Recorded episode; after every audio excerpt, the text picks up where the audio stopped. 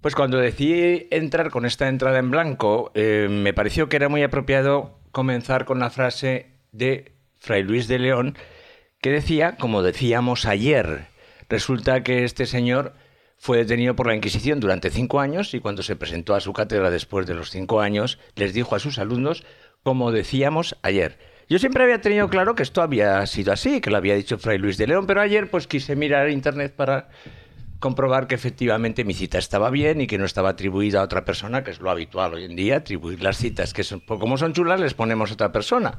Como es el claro ejemplo ese de, como dijo Einstein, todo relativo. No, Einstein no dijo que todo relativo, dijo todo lo contrario. Pero curiosamente, entonces me enteré de que esta cita, según el ABC, era falsa. Pero no era falsa, no. El ABC lo que llevaba era una batalla con el libro de Pedro Sánchez, donde hacía también esta cita y se la ponía a, San Juan de la Cruz. Así que eh, durante cinco o seis páginas de, de Google estuve buscando para ver si mi cita estaba cierta, porque había titulares donde se decían que la cita no era cierta. No, sí, la cita es cierta. El problema es que la había nombrado Pedro Sánchez, y cuando todo nombra Pedro Sánchez, todo contamina. Pero bueno, vamos a acabar la entrada blanco muy fácil, diciendo esta frase que me parece maravillosa. Es, como decíamos ayer, estamos solos, pero no, digo, no, como decíamos ayer, estamos locos, pero no estamos solos.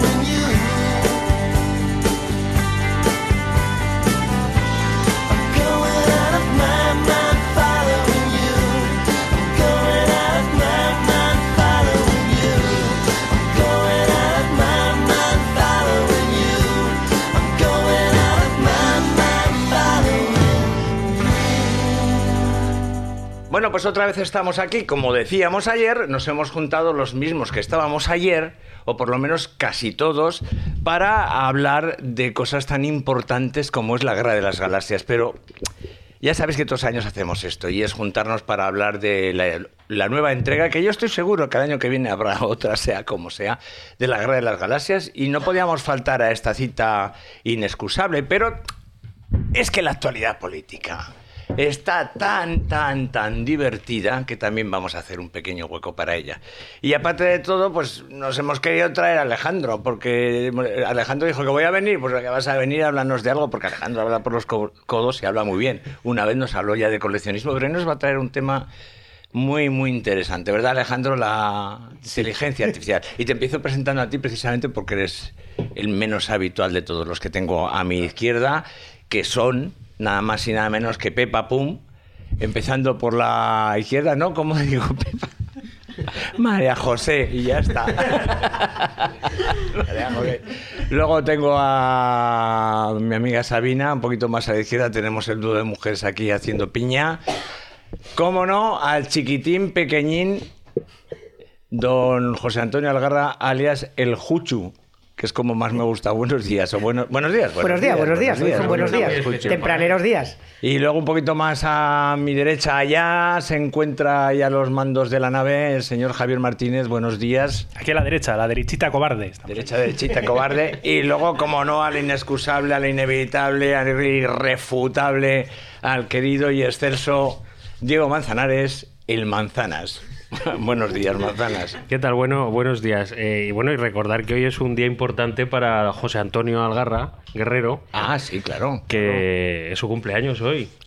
Hombre, importante, importante, conforme pasan los años, lo importante empieza a dejarse menos. Dice, Casi lo quieres olvidar. Dice que está en la, mitad de su vida. Eh, como es un tío optimista. La mitad, la mitad más uno, 51. Ah, Me quedan 49 celebro esos, los 100, que es donde voy a llegar, y me planto. Yo soy que has alcanzado tú antes la mayoría absoluta que, Pedro Sánchez. Sí, señor. Vas a hacer un, Bilbo Bolsón, Juchu. Un Bilbo Bolsón. O sea, en tu, en tu 100 cumpleaños, bueno, Bilbo creo que fue el 100 o 111. Ya estamos provocando. Pero dice, yo desaparezco ya. Sí, sí, pues ya los 100 desaparecer en mi fiesta de celebración. Y antes de empezar con esto, me gustaría saludar a las dos visitas que tenemos con nosotros, que es Dudu y Xcar, como siempre. Hoy no hace comida ni hace nada, pero tenemos aquí a la izquierdita, a la valiente. bueno, pues decíamos que esta semana se han producido un montón de cosas y que por fin tenemos un gobierno. Y la pregunta, yo voy a hacer una pregunta, ya sé que es ridícula, ya sé que es ridícula, pero igual nos da pie para responderla. ¿Es un gobierno legítimo o ilegítimo? Venga, el primero, tirar a matar. ¿Es en serio la pregunta? Hombre, ya sé que no es en serio. Lo que quiero es que me rebatáis o me digáis todos por qué creéis que es legítimo, porque yo creo que es legítimo. Pero bueno, vamos, vamos a, por lo menos, a demostrar o a intentar demostrar, creo que entre todos además, por qué es legítimo. Porque ilegítimo nadie creéis que sea, ¿no? Yo creo que debería ser ilegítimo el hecho de plantearse esto. Es decir, el hecho de decir, es que esta gente que se llama demócratas, no puedes tú luego con los resultados de las urnas y con unos diputados que se supone ejercen la soberanía popular, ponerte a plantear que esto pueda llegar a ser ilegítimo. Si ha habido una serie de pactos, una serie de acuerdos, por mucho que no te guste, tú puedes criticar cualquier cosa, pero no puedes decir en ningún momento que sea ilegítimo. Y os remito a la, eh, pues bueno, a la presentación que hizo el, el, diputado de PNV, que empezó a hablar y dice, este, Aitor Esteban, que dijo, tanto que nombran ustedes al rey, pues el rey ha elegido el candidato a Pedro Sánchez. Pues ya está, hombre.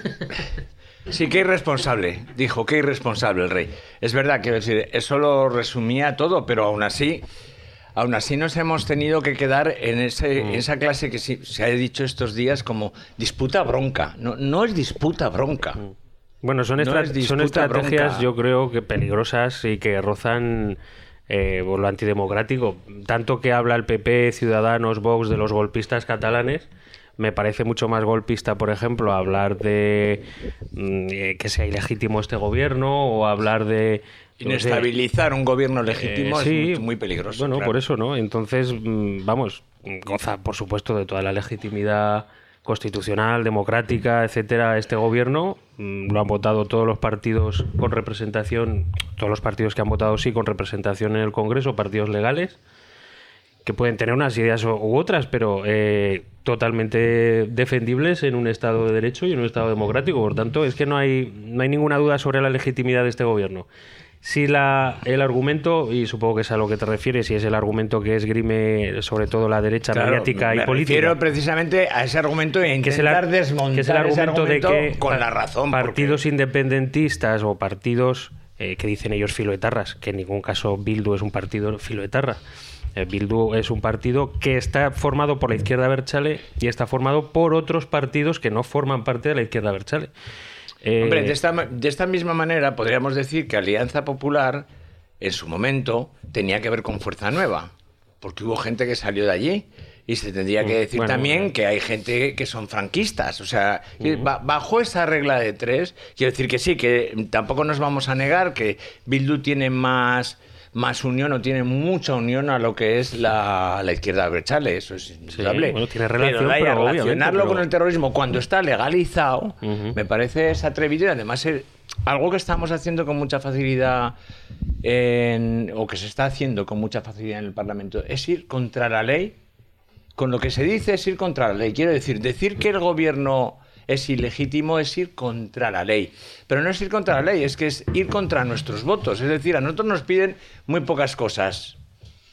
Una de ellas igual no sirve para nada, pero es la única que podemos hacer y es votar. Si cuando votamos resulta que la mayoría que hemos sacado entre todos, es decir, mi mayoría, la otra mayoría, si se han puesto de acuerdo para hacer un gobierno, o bien otras mayorías se han puesto de acuerdo para hacer un gobierno como pasó en Andalucía, el deber es callar por el resto de las personas, aunque no nos guste pero ese gobierno. Para intentar cerrar el argumento que estaba intentando explicar antes de tu sí, corte, ya echaba de menos estos cortes.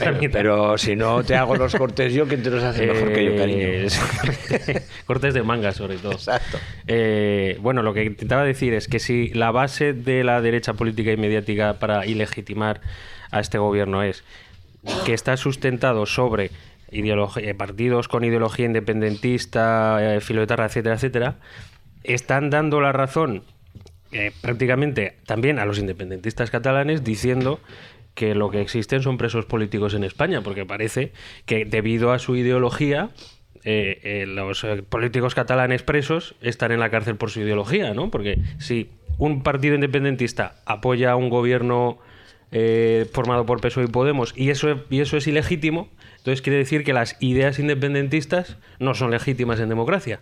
Por tanto, habría presos políticos en España.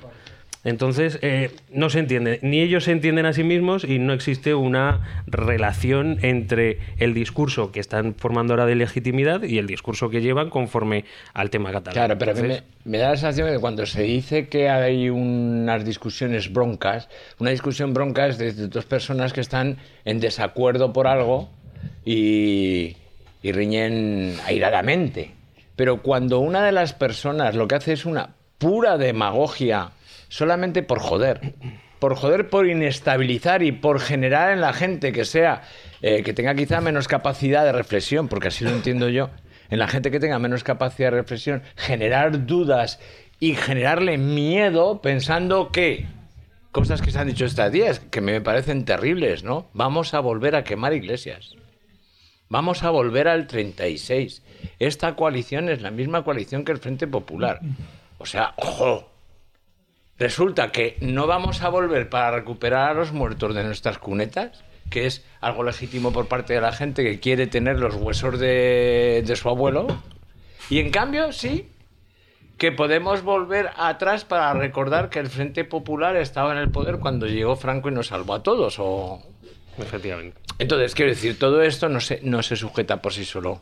Pero me, me apetecía que diéramos argumentos un poco de por qué pensamos que que no es, no es que no sea ilegítimo, porque las urnas legitiman esa labor, nos guste o no nos guste, porque claro, las urnas tienen una doble vuelta y es que pueden ganar los que queremos o no.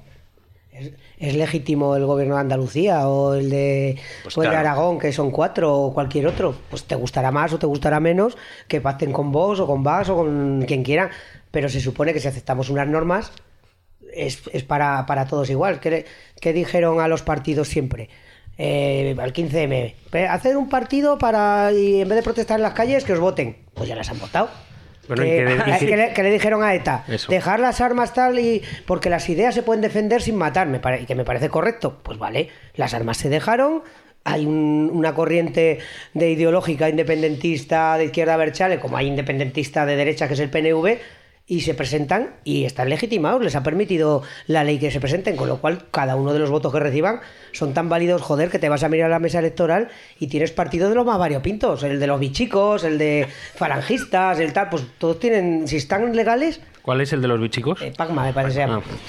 Pero sobre todo, por definir. El, conjunto de los diputados electos es un reflejo de la sociedad española y, de la, y del pueblo. Si existen eh, tres diputados de Bildu, creo que son, es porque ha habido 200.000 personas. Cinco. porque ha habido 200.000 personas que les han votado y son esas personas que viven en España, son españoles y te, guste, o no, y ya está. 800.000 que votaron a Esquerra y tienen otros, eh, otros tantos. Eh, claro, entonces en ese aspecto tú puedes eh, dar la espalda a todo eso, considerar que para ti esas personas o las, sacas fuera de un saco donde sería tu idea de España. según, según ellos, esas personas no son españolas. Eso es. Porque cuando hablan de España, hablan de la España a la que se refieren unos cuantos. Y, y estos no son españoles, o sea, quiero decir, pues claro que sean españoles, se sentirán más vascos o más catalanes, o yo me siento muy aragonés y muy de mi barrio. Y, esa, y esa España en la que no caben esa España en la que no caben todos es solo el caldo de cultivo para que gente no quiera que no les guste esa España. Claro, claro. Es que les guste o no les guste a todos los partidos independentistas, pues mientras la ley diga son españoles, son españoles y, pero tienen, tienen, derecho a sentirse como les salga las narices e incluso tienen derecho a tener partidos que aspiren a dejar de serlo, ¿por qué no?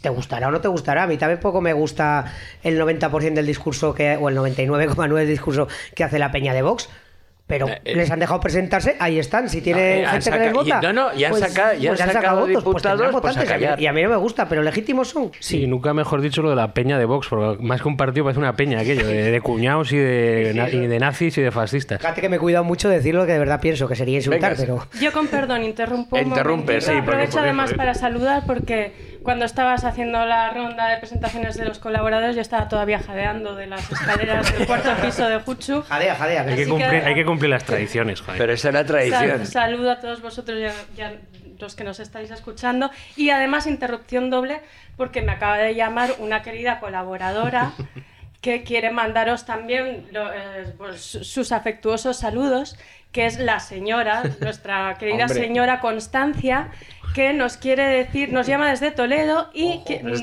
manda un mensaje importante y es que todavía no descarta que le puedan dar un ministerio. o una vicepresidencia. Queda el de justicia, creo, aún le puede tocar. Todavía le puede tocar. De paso, estaba con nuestro amigo, amigo y también colaborador en ocasiones, Juan, que también nos manda un saludo a todos. Así que volvemos al tema. Un saludo a la señora. Y bueno, puedes dar tu opinión si quiere. Eh, parece, parece mentira que tengamos que defender si esto se trata de un gobierno ilegítimo o legítimo, pero, pero, pero es, es necesario. Es necesario porque tanto la prensa, ¿os habéis fijado que lo de debate bronco eh, es, es, algo que, que, está constantemente utilizando. están cargando eso, es que no es un debate bronco, es un debate erróneo. Apelativo, bronco, y no lo he dicho en mi vida para referirme a nada, pero la prensa continuamente, que además pues da una idea, una idea muy simplificada y repetida muchas veces, cala. Cala como por ejemplo que, que que Bildu son proetarras o que, o que, o que son ETA eh, ahora en las instituciones. Eso es un debate que tuve esta misma semana en mi oficina. O, que han pactado con Sánchez, que yo sepa no ha habido, no ha habido pacto con, con Bildu. Una cosa que quería decir a, raíz de esto, perdón, que estaba hablando muy bajo, bueno, lo primero, buenas a todos, eh, un saludo para todo el mundo. Eh, yo cuando, cuando ha hecho mención eh, Manzanas a lo, de, a lo de Bildu, es que yo estoy muy enfadada con este tema, porque eh, de verdad, o sea, están todo el rato diciéndolo y es lo que dice Sabina, es que la gente se lo cree. La gente se lo cree y yo no creo que la gente de Bildu sean etarras en el sentido de que nos lo quieren vender. Y luego, pues una cosa que dijo Pedro Sánchez con la que estoy de acuerdo, no estoy muy de acuerdo con todas las que dijo, pero bueno, es que la gente de derechas tiene la piel muy fina cuando se trata de que les toquen a ellos un poquito la moral. O sea, yo estoy un poco cansada de que aquí haya en este país ya no solamente clases para, para, para, lo que serían las clases sociales, es que también hay clases para las víctimas. Hay víctimas que merecen la pena y otras que no merecen la pena. Y eso también me molesta bastante. Bueno, yo es que creo que la derecha tiene como un sentimiento de que el Estado le pertenece. Y entonces, en cuanto a la derecha se le, eh, se le quita el poder, se le, le desposee el poder, eh, entonces todo vale ya. Ya todo vale porque, claro, a ella le pertenece el Estado, le pertenecen las instituciones le corresponde por derecho natural a la derecha gobernar. Entonces ya todo vale, o sea, puedes decir cualquier tipo de argumento, el gobierno es ilegítimo, eh, se, ha, traicionado a las víctimas de ETA. Cualquier barbaridad es legítima con tal de intentar derrocar a la izquierda del poder y ponerse ellos, que es lo que le corresponde. Y yo quería abrir... Pero claro, eso no es un debate político. Quiero decir, cuando tú argumentas en un debate político, por ejemplo, yo estuve viendo el primer día de la investidura. de la investidura, el primero, donde expone Sánchez todo lo que iba a ser su programa. Habló de su programa de muchísimas cosas, entre ellas también habló del problema catalán diciendo que había que darle diálogo, lo cual me parece hasta lógico, pero eso duró un minuto. Habló de muchísimas cosas, de la reforma laboral, de ayudas, de hacer una política social más intensa. Su discurso um, fueron, no sé si 40 minutos más o menos, donde se refirió prácticamente, ya te digo, a Cataluña durante cinco minutos, hablando de que, era un, de que era un problema que había que intentar lidiar de manera bueno, de, manera normal, como hay que hacer que Bueno, pues es que durante el resto de las respuestas nadie respondió a nada de lo demás. ¿Por pues qué? ¿Pero por qué? Si entramos en un debate bronco, es decir, un partido bronco es cuando dos partidos, dos, dos, equipos se olvidan de la pelota y se empiezan a dar hostias. Se olvidan de lo fundamental, que es jugar la pelota. Entonces, si lo resulta se olvidan del reglamento. Claro, se olvidan del reglamento completamente. Entonces, si el reglamento es o lo que deberían de hacer, su trabajo es mejorar leyes, eh, en este caso, en el discurso de un candidato, empezar a estar a favor o en contra de las cosas que propone, no de una sino del ramillete de cosas que propone. Y resulta que nos dedicamos a palabras como felón, filoetarra. Ya, felón es un. Pero, ¿qué es ¿eh? lo que estamos haciendo? Estamos lidiando con los sentimientos más bajos del personal y nos vamos a ir con esa gente que se maneja con el sí, el no, es, eres español o no eres español y no hay más que hablar, ¿no? Entonces, claro, nos estamos olvidando de algo importante que es. Mm. Y funciona, Y funciona, sí. El diálogo inteligente. Mira, yo estaba oyendo, no suelo, pero estaba oyendo de fondo el debate, creo el segundo, el que ya la segunda votación. Y bueno, más o menos ahí de fondo, mientras comía, perma currar y tal.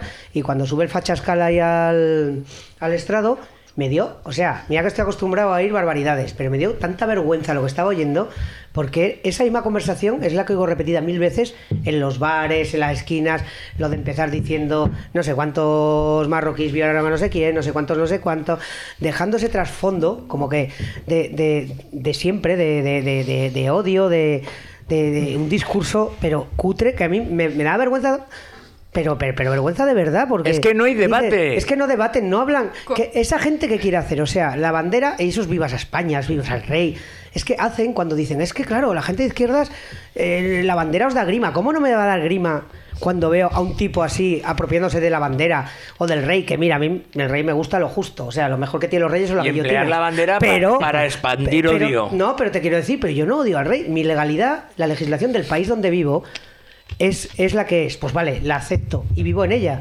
Y yo me puedo sentir orgulloso de un país, al fin y al cabo, he nacido accesoriamente aquí, pero me sentiré orgulloso si es un país que tiene unas leyes que a mí me hacen sentirme orgulloso, unas leyes sociales, una seguridad social, una educación. Entonces sí que puedo decir tranquilamente, joder, cómo mola ser español. pero no por un, trapo y una historia que me venden de hace siglos. Entonces, cuando veo a esta gentuza eh, envolverse en la bandera para defender esas cosas, a mí, ¿qué quieres que te diga? A mí esa bandera no me representa, me representarán las leyes que hagan. Y esta, y esta es la imagen de Simplona que tenemos nosotros, nosotros los que estamos más afectos a la izquierda, que tenemos de los votantes de derecha. Yo no sé si es justo o, o, si es lo normal y lo mismo que ellos sienten de nosotros. Pero eh, es que me pregunto entonces, ellos echan en falta un debate inteligente, porque cómo tienen que estar las cosas para que la izquierda ahora estemos enamorados, por así decirlo, así lo veo en Twitter, de Aitor Esteban, que le retuiteamos como locos, le aplaudimos como locos. Mm. No se le puede considerar Pero es que Aitor Esteban, Aitor Esteban, antes había más parlamentarios como Aitor Esteban, es que ahora solo queda él. No es que sea un tío más inteligente que el resto, es que se comporta como un parlamentario. Entra al debate, entra al respeto, expone cosas. Cuando hay cosas muy flagrantes, como la del otro día decir que era un gobierno legítimo, el otro le recuerda algo evidente y es que el rey es el que ha propuesto para candidato a la persona a la que están insultando y dice, bueno, pues qué poco conocimiento tiene el rey, ¿no? y, o sea, y, recalcó precisamente lo que he dicho antes, de que la derecha intenta apropiarse de todas las instituciones del Estado, incluida la jefatura del Estado, cuando le recuerda a Hitor Esteban, y también creo que se lo recordó Pablo Iglesias, de decir, hombre, si algo hizo bien Juan Carlos I, fue intentar incluir a todo el mundo, tanto derecha como izquierda, y que no se viera él un partidista precisamente de derecha, no solo de una parte. Y lo que estaba y lo que hace la derecha torpemente, como siempre, es intentar apropiarse de todas las instituciones, incluida la jefatura. además, porque están polarizando tanto que, el voto dividido, el voto inseguro de aquellos que votan a un partido y luego votan a otro partido de otro color diferente, yo creo que ahora tienen más claro que si no pueden votar a un discurso tan de extrema derecha, no va a ir a por ninguno de los tres partidos mayoritarios de la derecha. Entonces a mí me parecen torpes, porque si solo uno de ellos, si PP mm, o Ciudadanos, bueno, no se puede esperar de Vox evidentemente, pero si PP o Ciudadanos de pronto dijeran, voy a coger Mira qué bien está funcionando, cómo, les gustan las redes sociales a, a Ciudadanos. Mira qué bien está funcionando PNV ahora vamos a hacer lo mismo, vamos a ser ahora la voz sensata. Les funcionaría de puta madre. Es que están siendo tan torpes. Me da la sensación, no lo sé, no lo sé. Es que yo nunca me he considerado de izquierdas o de derechas. O sea, yo me he considerado normalmente o he intentado eh, votar a aquello que me ha parecido más, más lógico, más normal. Con la dificultad que eso entraña, porque es, es muy difícil encontrar un voto que te convenzca o alguien que te convenza. Pero cuando pongo los argumentos que ha esgrimido la derecha durante, o sea, la izquierda y la derecha durante la campaña, eh, veo varios temas sobre asuntos sociales, sobre cómo, cómo lidiar con Cataluña, sobre cómo se va a lidiar con el País Vasco, sobre cómo se va a lidiar con las nacionalías, las nacionalidades, cómo se, va, cómo se va a lidiar con las pensiones, qué tipo de política se va a hacer para asegurarnos esas pensiones en el futuro, eh, qué tipo de ayudas sociales se van a hacer. Esto es lo que la, izquierda ha expuesto, lo ha expuesto por medio de Podemos y en algunos casos por medio de Pedro Sánchez. A ver, igual yo soy un poco tontico, pero quitando a, vamos a bajar los impuestos. España, o sea, Cataluña son unos secesionistas que hay que encerrarlos a todos. Y viva España, ¿qué otras cosas han propuesto? Porque yo no he oído otras.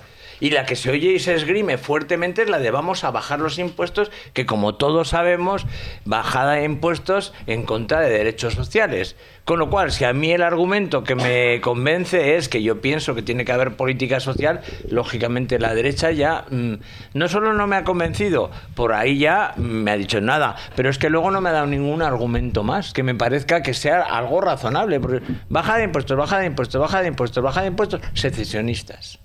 Sí, pero esos mensajes cuñados calan, porque yo cada vez que veo a compañeros, yo trabajo en una fábrica... Sí, no digo que no calen, digo lo que a mí me repercute. y veo compañeros de 900 euristas, que los hay y muchos, decir, comprar el mensaje de Vox y es que ya verás con estos, ya verás que miseria. Y, y yo les digo, anda, que os ha ido cojonudo con el otro sistema, porque estáis aquí currando como cabrones por la mitad de sueldo casi que yo, gracias a las leyes laborales de estos tan guays que se supone que no son los que van a hundir eh, España. Pueden ser despedidos de forma muy, muy barata, etcétera. No, gratis. Claro, total. no, no, pero si además tiene una política que es... Claro. Ah, y te dicen también eso de, es que van a subir los impuestos, pero a ver, pringao, que tú estás pagando que una nómina de 900 euros, como yo, llevo toda mi puñetera vida pagando impuestos y bien que los pago y no me importa pagarlos.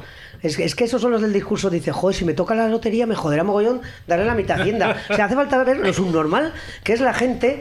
Porque ese discurso es muy de muy de, de currela de abajo. Dice, joder, me jodería me toca el euro millón porque fíjate tú, 100 millones y el 60, que tampoco es así, pero el tanto para Hacienda. Y los miras y diciendo, no sé, si No, hay vida pero- inteligente artificial, como diría Alejandro, o a vida inteligente natural, o, o- o estamos y que, tontos. y, que, y que hay un mal muy grande y ese mal nos lo vamos a comer para, para muchos años ya, ¿eh? Y es que se nos ha olvidado que lo importante del hombre es vivir en sociedad y apoyar su sociedad. que y lo es que se hace es, por- se apoya a esa sociedad por medio de los impuestos. Como olvidemos eso, vamos mal, Es ¿eh? gracias a que hemos vivido y colaborado en sociedad que hemos evolucionado. Que hemos evolucionado, claro, es que es fundamental. Los, los pringaos como yo, como cientos de currantes que hay, si no hubiéramos vivido en sociedad y se hubiera decidido que habría una sanidad pública, como hay países donde las hay, o una educación, ¿cuál es nuestro destino? No, no, como- es que, a ver, negros, es que, es que enfermar, si no es así, se hubieran morir. extendido las enfermedades, se hubiera extendido la pobreza, la y desigualdad y, el dejas, y conflicto. cuando dejas de ser útil para la Vamos de directos hacia eso, te ¿eh? tiran a la, a la cuneta. Vamos directos hacia eso, Claro. hacia lo que intentamos evitar después de la Segunda Guerra Mundial. ¿Cómo luchan con eso? Pues resaltando la figura siempre del genio innovador, que suele ser filántropo además, que, es, eh, que- que son unas figuras individuales mm, que tienen una gran corporación detrás y que gracias a eso además dan un montón de empleo, que es lo que compran. Y, mm, No vivimos al final en una burbuja ideológica, aunque aquí estemos todos más o menos en la misma línea de pensamiento, porque tenemos nuestra familia, tenemos nuestros compañeros de trabajo y ahí sí que no podemos elegir al lado de quién estamos. Es, es interesante ya no solo hablar de estos partidos de derecha, si son más torpes, menos torpes, pensar en los perfiles del votante. Vamos a pensar un poco mm, a un nivel más de marketing. ¿Cómo es el perfil del votante de derecha? Hay muchos perfiles, supongo yo. Eh, aparte del perfil indeciso está la persona que, que vota con plena concienciación. Yo, una persona que me sorprendió muchísimo es, es un compañero muy joven que encima lo considero una de, las más bellísimas personas que hay en nuestra oficina. Es un chico joven, dulce, bueno, atento con todo el mundo, eh, sonriente y es votante de Vox. Eso dicen de los eso dicen de los eso dicen de los psicópatas, Sabina, claro. opinión- la única Saludaba al vecino. que se de él es, es que está convencido de que Vox conseguirá eh, de mejorar nuestra economía. Pero hay, hay una cosa... Pero ¿cómo? Pero, ¿Cómo- pero- cómo ha dicho Paco? puedes ¿Cómo? asociar Vox pero- con claro, pero ¿cómo? Es que además no pensamos, porque luego no escuchamos su, por- su programa político, no lo escuchamos. Y lo poco que dijo era de... Lo poco que dijeron es de flexibilizar las horas de trabajo, miedo. De flexibilizar los contratos, miedo. La palabra flexibilizar. Quitar los da miedo. impuestos a los ricos Pero para que se queden aquí. Claro, pero es que después, después te dicen que van a, a ayudar a la España que madruga, a esa España que madruga ahorrándose los impuestos. Y claro, tú dices, vamos a ver, ¿cuánto gasto en impuestos al año? 700 euros, pongamos. De un currante, currante es mucho menos. Es- pero vamos a poner eso, vamos a poner una cantidad de 300 euros. Vale, de ahí, descuenta lo que ellos quieren que descuente para tu pensión. De ahí descuenta para el colegio de tus hijos. De ahí descuenta para el comedor de tus hijos. De ahí descuenta para la seguridad social, los médicos de tus hijos, el dentista, etcétera. ¿Qué te queda de esas 720 al año? ¿Qué te queda? Pues miseria y piojos ¿qué y, te queda? y- y una bandera donde envolverte. Que es complicado, rato. es complicado entrar en esta conversación, ¿eh? Llevo un montón de rato intentando hablar y no hay manera. Pues, pues entra. Eh, eh, llevo un montón de rato eh, eh, queriendo decir que saben jugar muy bien con la desinformación de la gente también. Tenemos que tener en cuenta que no Eso es todo el crucial, mundo es está crucial. tan preocupado por estar informado de la actualidad política y de lo que está pasando o de las leyes o tal, porque todos sabemos lo que ha pasado también, por ejemplo, con el tema de la prisión, perdón, la prisión permanente revisable, ¿no? A mí me han llegado a decir que siendo mujer tengo que votar a Vox. porque son los únicos que están defendiendo los derechos de las mujeres. Ahora... yo, yo me quedo flipada cuando me pasan estas cosas. Y me ha pasado lo mismo que a Sabina, con una persona además cercana que me empiece con este tipo de argumentario, además es un chaval joven también, y que dices, pero tú te has dado cuenta que estás ganando 900 euros, que te están exprimiendo, que encima tus jefes te están diciendo que te pueden despedir el día que les dé la gana, que eres completamente prescindible, y aún así te estás tragando todo esto y piensas que vas a heredar la empresa. O sea, es que son cosas que me fascinan. O sea, saben jugar muy bien con el egoísmo también. O sea, la, derecha es egoísta por naturaleza. A la derecha no le interesa el bien común, o sea, no le ha interesado nunca. No le interesa, por ejemplo, que se dedique dinero a los colegios públicos, todo para los concertados. Está pasando en Zaragoza ahora es esto, ¿vale? O sea, y, si dejamos que la derecha continúe, vamos a tener serios problemas. Yo últimamente me he estado leyendo unos, unos libros que están ambientados que ya os lo he contado antes, por cierto, que están ambientados en todo lo que pasó con el Tercer Reich en Alemania y estaba viendo cosas que se estaban repitiendo aquí en España con todo este tiempo que hemos tenido, estos 10 meses han sido, creo, o sea, y me estaba dando auténtico pánico. Y ya, ya es que tenía ganas de soltar todo esto. No solo, no solo han, han tomado prestado ese, ese discurso, eh, ahora se hacen llamar el verdadero feminismo, no solo al respecto de la eh, prisión permanente revisable, sino que además, y esto lo dijeron en el debate de investidura, dedicaron mucho tiempo, de, sobre las manadas, que vienen todas del extranjero, son 70% son inmigrantes, que es mentira. totalmente. Ese dato, se, lo, han desmentido. Es que lo único que tienes que hacer es meterte en Google y buscarlo. Es que eso lo hacen continuamente. Están dando datos que son falsos. Mienten de una forma tan descarada y tan brutal que la gente se lo traga. Pero es que además, eh, además con apoyo de muchos medios de prensa. O sea, pero es que yo creo que la gente se lo quiere creer también. Tú fíjate cómo lo que ¿eh? estaba comentando antes del ABC, una cosa tan tonta como que yo busco eh, si una, una frase se le puede acreditar a una persona y entonces empiezo a entrar, ver 10 entradas, las primeras de Google donde se me dice que esa frase está mal acreditada, que tal, mm. yo empiezo a sospechar y pues igual la tengo mal, igual realmente no es atribuible a él. Y de pronto no, lo que veo es un puto mal titular del ABC que está mal el titular y que además el titular lo refleja el español y dos o tres periódicos más que se basan en eso. Hostia, pero Hostia, todo para desacreditar la opinión de Pedro Sánchez, por Dios. Pero vamos a ver, desacredita su política. Y déjame a mí de desacreditar si en su libro se equivocó haciendo una cita. Yo creo que Pepa ha dicho un tema crucial y es el tema de la desinformación.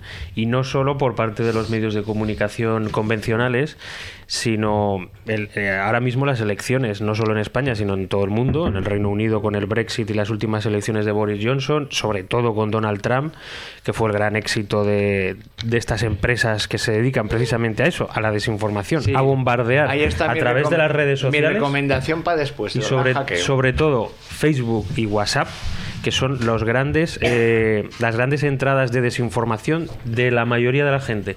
Cuando tú has hablado esto de que los grandes, o Javi, los grandes defensores del feminismo, no sé qué, la prisión permanente, todos esos eslóganes y todas esas mentiras que se van colando a través de vídeos de Facebook, a través de cadenas de WhatsApp que se reenvían entre grupos familiares o de amigos. Sí, sí, sí, y todo eso es lo que al final va calando.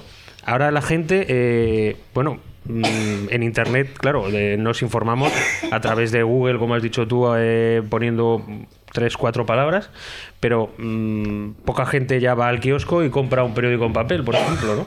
En el periódico en papel no hay entradas, eh, tienes un periódico eh, convencional, 50 páginas y es, lo que es. Ahora tú vas, eh, como dices tú, o, lo que ha dicho Pepa, Manada, Manresa, lo que sea, ¿no? Lo pones en Google, te salen 20 entradas, 20 diarios o... ¿Y, cuál es el que tiene, yo qué sé, OK Diario, no sé qué? Hay un montón de fake news. Entonces, es la, época. acabas de nombrar el padre de las Claro, es la época de la desinformación total y absoluta. Y los clickbaits, no nos olvidemos también del tema de los sí.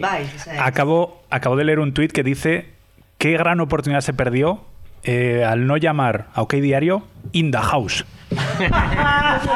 Qué bueno. Hablando del todo el tema este de las redes, me comenta Eduardo, como es eh, turolense militante y calamochino, que habría que comentar, aunque sea por encima, la movida de Teruel existe, que como habéis dicho antes, Oh. y hablando de la legitimidad, a todo el mundo le pareció muy gracioso que un grupo, ¿cómo se llama? Un grupo de electores sacara un escaño en Teruel y, y era pues, mira, el, pal- el palmerito de toda la vida que aparecen los de Teruel, anda amigo, y de pronto su, vo- su voto legítimo, porque es legítimo igual que el de cualquiera, hace o consigue o apoya a un gobierno porque le parece que es lo, lo que necesita para su provincia, que para eso se han presentado, y la que le lía aquí el, el facherío.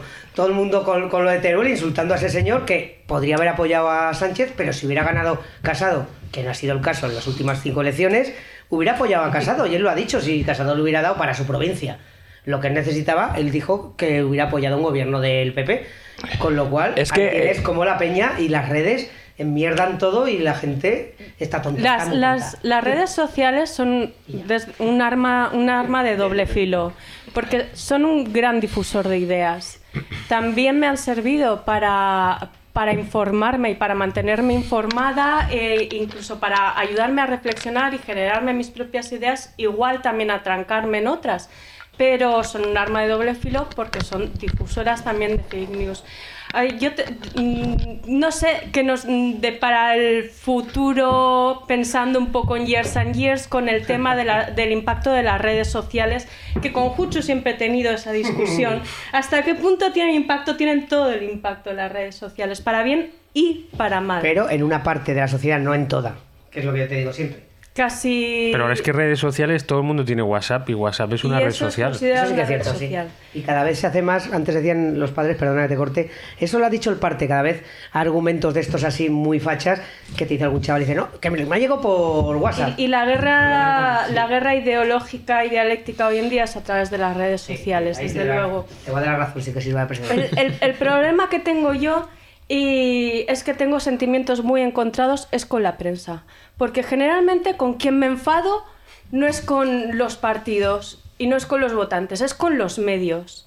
Y tengo un problema porque tengo muchos amigos que se, trabajan en el entorno de los medios y, e, e incluso en, en medios que se consideran o que están controlados más por la derecha. Entonces, de ahí mis sentimientos. Yo, yo les conozco personalmente e incluso sé, sé cómo piensan y bueno, es, es- es su pan. Pero eh, ah, tú, has, tú has estado hablando de la prensa convencional. ¿Cómo se llama la otra? ¿Cómo se llama la otra?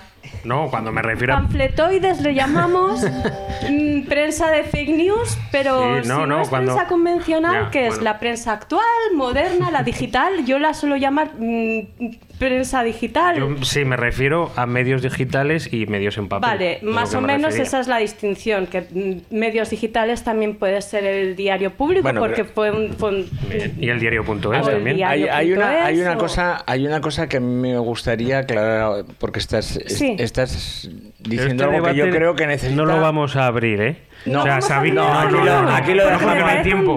Aquí, lo, aquí dejamos Bueno. ya. Y este debate lo concluye Sabina aquí y ya está. No, pero yo No, no, ya está. que no voy a ver debate, voy a hacer, Yo voy a hacer decir una que estoy puntuación. de acuerdo con Sabina, ¿vale? Bueno, yo voy a hacer una puntuación que creo que es importante. Siempre ha habido eh, medios de derechas y medios de izquierdas, eso es inevitable. Que un medio tenga tendencia es inevitable y no se le puede achacar el que tenga tendencia. Y cuando leemos un medio tenemos que tener claro qué estamos leyendo y por qué lo estamos leyendo. Lo que sí podemos criticar es la falsedad de las noticias. No el cómo se dan, porque el cómo se dan mm, ni siquiera Bueno, la historia estará dada de forma Pero no vamos a abrir objetiva. ese melón, Paco, No, que te eso- veo, que te veo. Pero que, no. estoy hablando de melón, estoy está, diciendo claramente Que no, que ya está, que ya está. Ni medios convencionales ni hostias, ya está. Pero que no estoy diciendo nada de medios Que ya convencionales. está, que estoy no era el debate, hay que no era el debate. en cuenta eso. Que no era el debate. punto. Que no era el debate. Esto es un golpe de A estado, ver, que esto, que esto parece cuéntame. Que no era el debate. La Pero canción. si lo la único canción. que he puesto es una nota, ¿Vale? todo eso ya está. La canción. Mira, Que y eres además- un liante. Paco, esto eres es un veo, que te felón. veo, que te Paco, veo. felón y Esta es una buena excusa para que presentes la canción y desviemos este debate para el siguiente amanece cuando quiera que sea. Exactamente. Bueno, vamos a poner una canción que nos va a introducir en el tema que vamos a hablar con Alejandro. Que no sé cómo cojones se titula la canción. Pero es una canción de Kraftwerk. Y es algo así como My Pocket Calculator.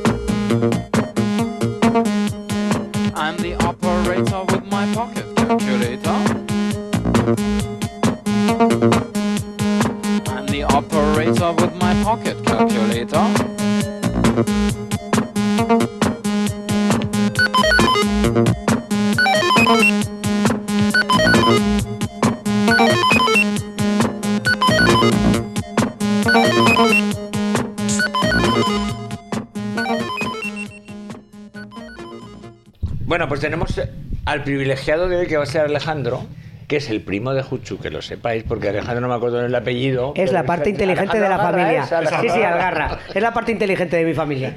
Hombre. Que eh, hoy es un privilegiado porque es el único que tiene, entre comillas, un tema. Y nos vas a exponer qué tema es, porque yo hasta ahora me dijiste, no, no, lo hablamos allí mejor y quiero soltar el tema y que, me, y que hagáis preguntas porque nos va a sugerir montones de preguntas. Pues vamos a ver qué, preguntas nos sugiere y cuál es el tema, la inteligencia artificial, pero... Bueno, la inteligencia artificial, eh, buenos días. Buenos días, Alejandro. La inteligencia artificial eh, que nos acompaña eh, desde hace mucho tiempo, que nos va a acompañar durante mucho tiempo ponerla un poco, no la parte tanto técnica, aunque tiene ciertas curiosidades que sí que las voy a nombrar para que nos ayuden a contextualizar, eh, y sobre todo hacia el futuro, qué pensamos de ella o qué intuimos de ella, ¿eh? porque Eh, es una parte muy compleja y no estamos seguros de dónde va a acabar ni cuándo va, ni cuándo va a acabar. Entonces la inteligencia artificial, que como definición es la inteligencia llevada a cabo por máquinas, como introducción corta, primero definimos un poco lo que es la inteligencia, que casi también es interesante empezar por ahí, y simplemente son funciones cognitivas que nos ayudan a percibir datos y con ellos razonamos, con ellos podemos aprender y con ellos resolvemos nuestros problemas. Eso en cuanto a humanos. Eso trasladado a la máquina es la inteligencia artificial. Eh, bien, ¿desde cuándo empieza la gente a pensar en esto? Desde los años 30, 40, 50, con la película Enigma. Tal. Pues no, Aristóteles ya empieza a pensar en definir la inteligencia. Define la inteligencia eh, me tengo que leer el año aquí, 384 a.C. Y lo primero es que eh, lo describe como un conjunto de reglas que describen una parte del funcionamiento de la mente para obtener unas conclusiones. Y él mm, también se pregunta si hay algún mecanismo que puede realizar parte de esto. Mecanismos que él empieza a hacer con eh, ruedecitas, agua, Fijaos hasta qué punto eso nos viene inquietando, que cosas de fuera se imiten lo que nosotros pensamos. Vamos a recordar para contextualizar que los autómatas han estado siempre presentes en las invenciones de la humanidad, ya incluso en el templo de Salomón eh, se sabía que la sala del trono estaba llena de autómatas y la describen los, antiguos textos de pájaros en jaulas que eran capaces de trinar, incluso el propio trono de Salomón eh, era, un, era, un, trono autómata con unos leones, no sé si es que rugían, bajaba algo hacia el trono. Entonces, ¿cómo no se van a plantear ya eh, todos los avances de, la inteligencia artificial. Exacto, exacto. Empiezan, eh, empezamos a pensar en qué cosa de fuera eh, nos puede imitar, en parte. Eh, Descartes, también si en Google googleáis y ponéis Descartes inteligencia artificial, también hace unas reflexiones muy interesantes, muy interesantes porque digamos que es la parte más filosófica, menos técnica, pero son vigentes. De hecho, hay algunas entradas de Google que te sorprenden en la cercanía. Pero yendo ya a lo técnico y a lo moderno, ya me pongo en, el siglo XX, eh, comenzamos ya con eh, el tema de Ian Turing, que eh, la película de Enigma, os sonará, tal. este ya se plantea el típico test de Turing que dice, estoy hablando con una máquina, estoy hablando con un ser humano, que todavía no la ha superado ninguna máquina, que lo sepáis. Yo, el, que sí. ¿eh? el, test de Turing, el test de Turing que en realidad eh, él lo define como cinco minutos hablando con una máquina. Sí, y que el 70% de las, bueno, hay una eh, hay un contexto numérico de todas y maneras hay personas, humanos que no sí, lo pasan. Sí, no, desde luego, que no pasan el test de Turing. Pero, ni de humanos. Tened en cuenta que es muy difícil. De hecho, eh, cuando tú restringes las reglas, eh, por ejemplo, al ajedrez, sí que hay máquinas que se ponen por delante de Kasparov o se ponen por o juegos un poquito más complejos. Hombre, ahora mismo, ahora mismo el ajedrez y el Go, eh, los mejores jugadores son, son máquinas. Exacto. Sí, bueno, pero porque, a ver, tiene su explicación. Porque conforme van aprendiendo van ganando jugadas y no dejan de ser un límite muy amplio de jugadas, pero un límite. Una conversación, en realidad una conversación que puedas tener, que podamos tener ahora, de cinco minutos, es muy difícil que una máquina te parezca un humano.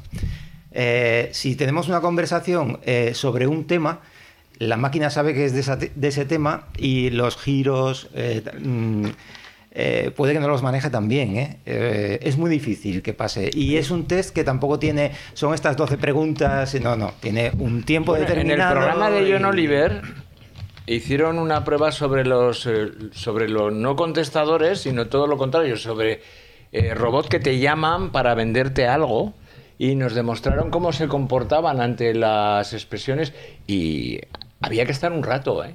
Había que estar un rato. Ese, eh, programa fue muy divertido. John Oliver presenta un talk show y, es una de las de mis figuras favoritas. Está en HBO, además, con subtítulos. os lo recomiendo muchísimo. Yo no me lo pierdo en YouTube, además. Y, es, y es acojonante ese audio que pone en el que hay una persona hablando con uno de estos telemarketers, teleoperadores, que es en realidad una máquina y asusta mucho porque empieza a venderle algo y es una voz femenina que habla como un, ser humano y le está y le pregunta eh, la persona que está atendiéndole un momento tú no serás un robot y entonces hay un silencio incómodo y dice y se empieza a reír. ¿Pero qué dices, no? ¿Qué dices? ¿Cómo voy a ser un robot? No, hombre, no. Soy una persona de carne y hueso como tú. Sí, y se, lo, se lo niega, quiero decir que iguala según quién le cuela.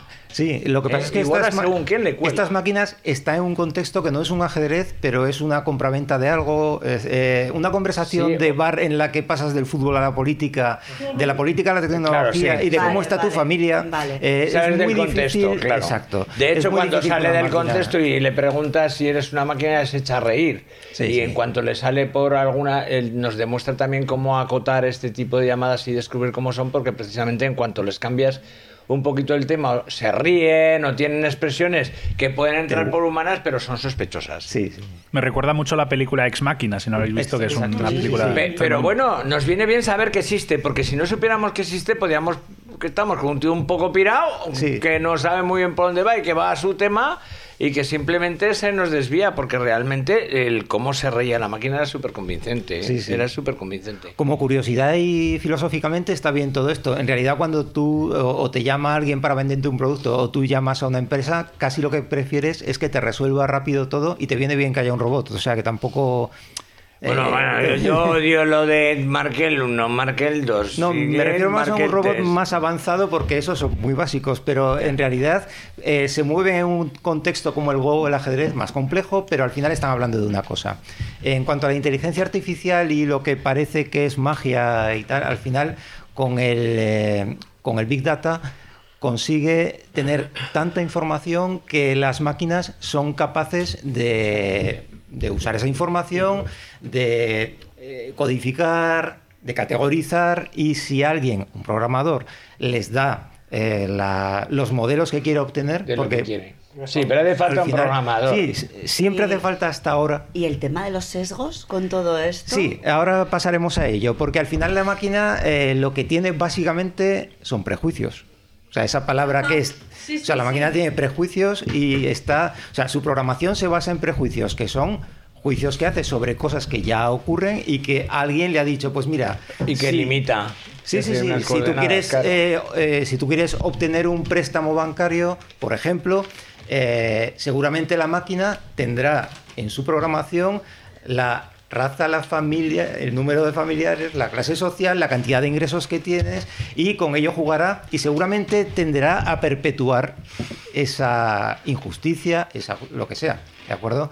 Entonces, esto es en cuanto a la parte de inteligencia artificial menos avanzada, que es, cuento con un montón de datos, hay alguien que modela de alguna manera un comportamiento para obtener un resultado y ese programador puede incluso ir haciendo ajustes.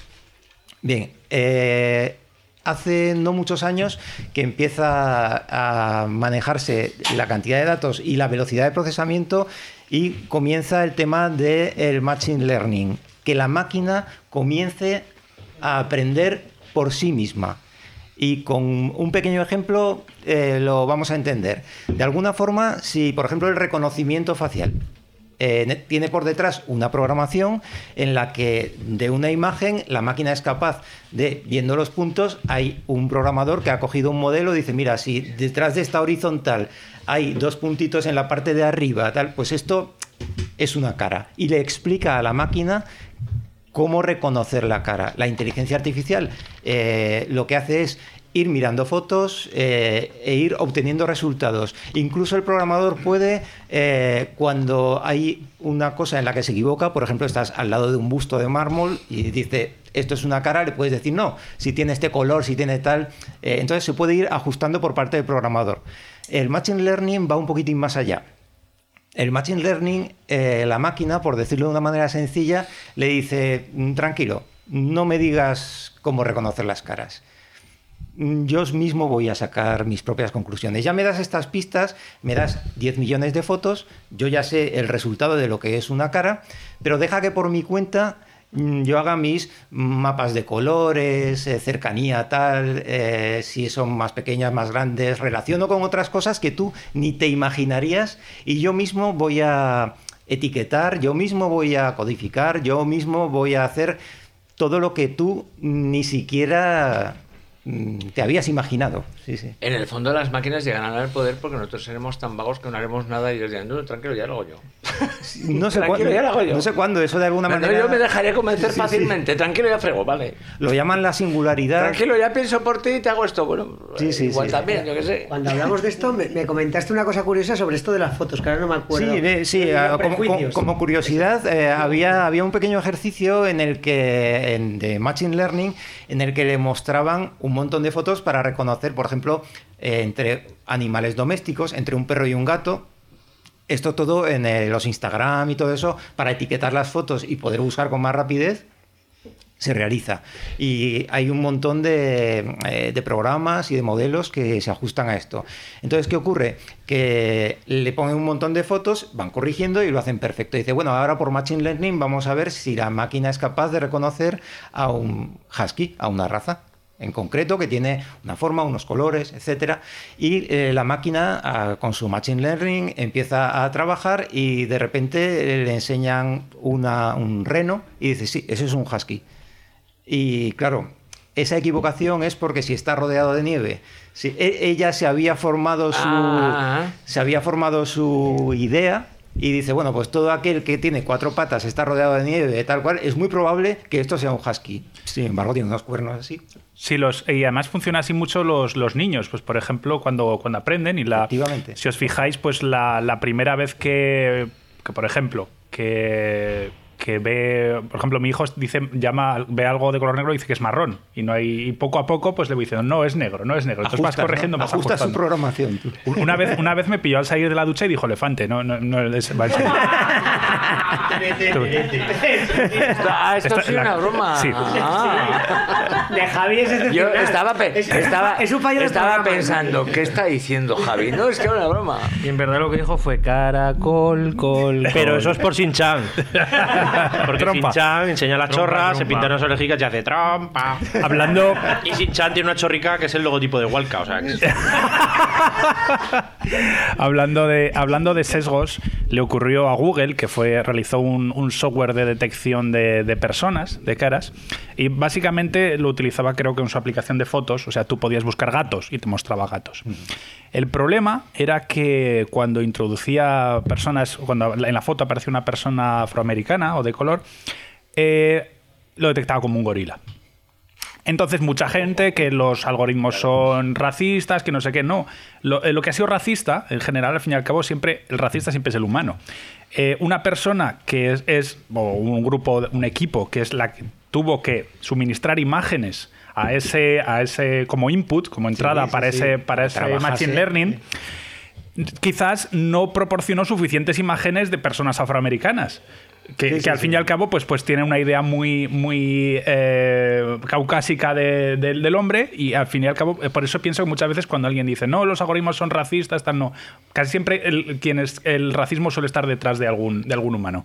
Eso está claro y sin embargo los algoritmos tienden a volverse racistas. Esto también pasó con la IA que generó Facebook también, que se volvió racista y Sí. aprendía simplemente de las conversaciones Pero, que tenía la gente. ¿cuál era el input? Ahí está, ¿cuál era el input? Las Personas reales racistas. Exactamente. Eh, eh, por eso digo que, que al, al final eh, depende mucho el input y, y el input siempre es casi siempre generado por humanos que sí son racistas. Entonces yo creo que ellos son totalmente neutrales. Yo leí Sí. un artículo en, en Twitter que generó una serie de debate y comentarios muy interesantes que era sobre los dispensadores de jabón eh, en, en- en entorno- en Estados Unidos eh, y por lo visto en los baños públicos se están haciendo cada vez más comunes, aquí yo no los he visto tanto, el que acercas la mano y una célula fotosensible detecta que tienes la mano debajo, igual que los secadores de mano. Esto ya existía. Y, aquí, eh, bueno, vale. sí, En algunos existen aquí. sitios, sí. Estamos así de avanzados también aquí, es cierto. En el siberiano todavía no, pero en otros sitios sí. Pues te digo, en Y, el y siberiano entonces no te, te- te dispensa el jabón. Y entonces era un artículo sobre por qué a los afroamericanos no les detectaba el color. Y es que en la programación no, no se, no se había, se había hecho mm, ¿cómo se diría? Etnocéntrica hacia los blancos. Sí, bueno. Y, y en los comentarios mucha gente decía, ostras, es verdad, ahora entiendo por qué a mí no me hacen caso y no me reconocen cuando intento que me saque jabón la máquina. Sí.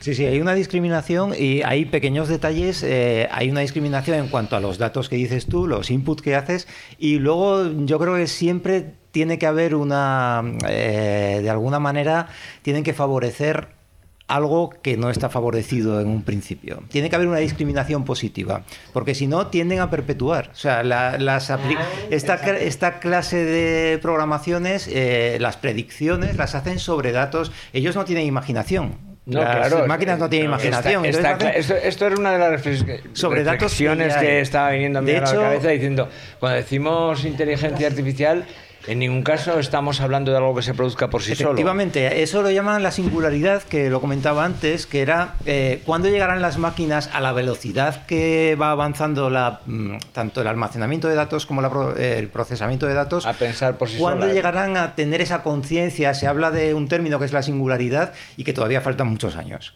Es decir, la mente de cualquier es- ser es- humano. es que la palabra, la palabra, la palabra correcta, la mágica y la que siempre cuestionable y difícil de entender es conciencia. Conciencia, sí, sí, sí. Sí, en Terminator cuando, cuando se habla de mm, el, el- el momento en el que el Skynet eh, comienza todo, digamos, su, su venganza, habla de que Skynet tomó conciencia de sí misma. Eso claro. quizá tiene que ver con la Sí, es estado, sí. Hombre, Ah, y, y ahora que acabo de ver, de rever otra vez Battlestar Galáctica, toda la filosofía que hay detrás con el tema de los Cylon y su rebelión contra la humanidad tiene mucho que ver también tomar conciencia de su propio de su propio ser y de lo que son los humanos que la han creado. De hecho, en Hall, en 2001, lo curioso es que como toma... to- ¡Hall! He dicho Hall. Bueno, que como toma conciencia de sí mismo, se revela contra las instrucciones que tiene previas, porque Sí, sí. piensa que está traicionando a la nave. Sí, o a los tripulantes. Sale de todo en esa peli, ¿eh? Simios, eh, robots, peli- espacio, bebés gigantes, Bueno, más co- más- patatas sí. rosas, Otra parte para la, muy grande. Otra, otra parte para la reflexión es, eh, por ejemplo, tanto Siri como Alexia son voces femeninas que te hacen caso Como a lo que Google. tú... Que este es, es- Bien, o sea, son voces ¿cómo se femeninas y llamar a hay un sin embargo, OK Google? sin embargo hay otras programaciones que hacen, eh, por ejemplo, predicciones de negocio, etcétera. Por ejemplo, el IBM Watson, que es un señor. Ah. Eso también es para planteárselo. ¿Por qué Alexia es una chica que es la que te hace caso y el IBM Watson es un Y el, y el tontón que te dice por dónde tienes que ir es una chica también, ¿eh? O sea, Eh, si claro. entonces montarte... No, ahí lo puedes Joder, pero ver. es entendible. eh, Pues yo siempre elijo que en sea una mi- chica. En mi, pue- en mi pueblo siempre había un tontón que es el que te decía por ahí, por ahí. O sea, tiene lógica. músico, ha venido el músico. Bien, eh, esta parte querías comentar. Eh, no, lo que pasa es que ya se me ha pasado el, el rato hace rato, porque yo de lo que quería hablar era del traductor de Google, que es muy machista también. Sí, sí, sí. Pues cuando Hay, otro término, sí. otro término a introducir es el PLN, la- el procesamiento del lenguaje natural, que es muy importante porque al final, eh, de alguna manera, escribiendo, más o menos nos controlamos con las máquinas. ¿Cómo nos comunicamos con las máquinas por ahora? Bien. Escribiendo, ella te contesta de alguna manera con la pantalla. Sin embargo, lo- el 5G, la el Internet de las cosas, las Alexias, etcétera, esto se basa más en la voz. Luego se basará en la imagen, ya hablaremos, pero en la voz hay un tema que es la programación del lenguaje natural y que es muy importante porque también tiene unos sesgos de mm, que pueden ser sexistas, porque al final la máquina lo tiene difícil, no es fácil esa programación. No es lo mismo que un aragonés te diga sí, que quiere decir no, que, que alguien de Madrid te dice sí, que quiere decir sí. La máquina de alguna, de alguna manera la máquina eh, no es tan lista como para... Y eso que, que ya no simplemente traduce palabra tras palabra, ya hace un análisis sintáctico, ya hace un análisis del contexto, pero no de tanto contexto como un ser humano. O sea, lo que tenemos dentro de la cabeza, hasta el ser humano más torpe, entre la carga genética y la cantidad de conexiones y sinapsis que hace la cabeza y la cantidad de memoria que tiene almacenada, eh, es muy difícil que una máquina antes del 2050, desde 2050 supere eso. Sí. sí, quería comentar, ahora que has dicho lo de la sinapsis en el cerebro y todo eso, hace ya muchos años que se está trabajando con redes neuronales artificiales. Efectivamente, sí, sí. Y lo que se trata es de simular el funcionamiento del cerebro y alimentar esa red con la información para que la red aprenda, ¿no? Eso me sorprendió cuando estaba aprendiendo eh, cosas de Machine Learning y tal, que funcionaba con esa misma terminología. Digo, también somos poco imaginativos, ¿eh? Eh, de alguna manera queremos que las máquinas hagan cosas y hacemos redes neuronales artificiales. Y tú programas neuronas y le sumas a tu modelo, al modelo que estás programando, te le voy a poner tres neuronas y las voy a conectar de esta manera y les voy a poner esta información. Digamos que tenemos como poca imaginación para decir, joder, queremos hacer una cosa futurista, pero vamos a imitar también es verdad que, nuestra mente está bien hecha. ¿eh? Nuestra, mente y nuestro cuerpo. Yo creo que el ser humano es una de las mejores obras de ingeniería que existen. ¿eh? Totalmente, sí, sí. Yo había escuchado en cierta ocasión que somos incapaces de imaginar más inteligencia más allá de nuestros propios límites de inteligencia. Por eso siempre que nos imaginamos a los alienígenas, los seres más avanzados que, somos, que somos capaces de imaginar tienen nuestro mismo nivel de inteligencia. Nunca imaginamos seres muchísimo más inteligentes que nosotros, una inteligencia que no tiene ningún parecido con la humana. Y por eso se dice eh, la teoría del gusano y el ser humano. ¿Cuándo fue la última vez que intentaste entablar una conversación con un gusano como diciendo, ¿por qué esos seres, si acaso hay más vida inteligente más allá, nos van a considerar dignos en nuestro nivel de inteligencia mm. como para tratar de contactar con nosotros? Sí, eso es muy interesante porque sobre eso hay una conferencia también de Neil deGrasse que habla sobre este asunto en el que Neil deGrasse contaba que eh, eh, Stephen Hawking decía que eh, la diferencia, bueno, no Stephen Hawking, pero bueno, era, era en palabras de Stephen Hawking, la diferencia entre un ser humano y un orangután o un chimpancé es mínima genéticamente. Es un cero. Hay veces que son indistinguibles. es, prácticamente mínima, pero claro, un ser humano con un chimpancé hay una diferencia abismal. Decía Stephen Hawking: si viniera, por ejemplo, un extraterrestre a la Tierra y hubiera esa diferencia genética entre el extraterrestre y el ser humano, el mejor científico que tuviéramos aquí, o el mejor físico teórico, o el mejor tal, sería en comparación con el extraterrestre un mero chimpancé. Y es lo que nosotros yo creo que no podemos concebir por estas limitaciones que, tiene el ser humano. Y, y, acabo de entender que hasta ahora no habían comprendido muy bien, no me había dejado muy fría el argumento de GER. Porque en GER llega un momento en que a la inteligencia artificial dejamos de interesarles nosotros, los seres humanos, y se largan. Sí, sí, pero no vamos a abrir ese melón. es hora de marchar. De la misma manera que no vamos a abrir el melón de si el universo entra en nuestro cerebro. No, no, no. la pregunta a la que se mete. Y como de... Lo que ha abierto Alejandro que Exactamente. No, lo va, lo va a cerrar el replicante de Blade Runner. Oh, gran película. Cuando decía es hora de morir, pues Alejandro, es hora de morir ¿eh? esta sección. Es hora de matar esta sección. Venga, pues. Me refiero a un bichi catalán de naranja. Muy bien, gracias Paco, nos importa mucho lo que estás bebiendo.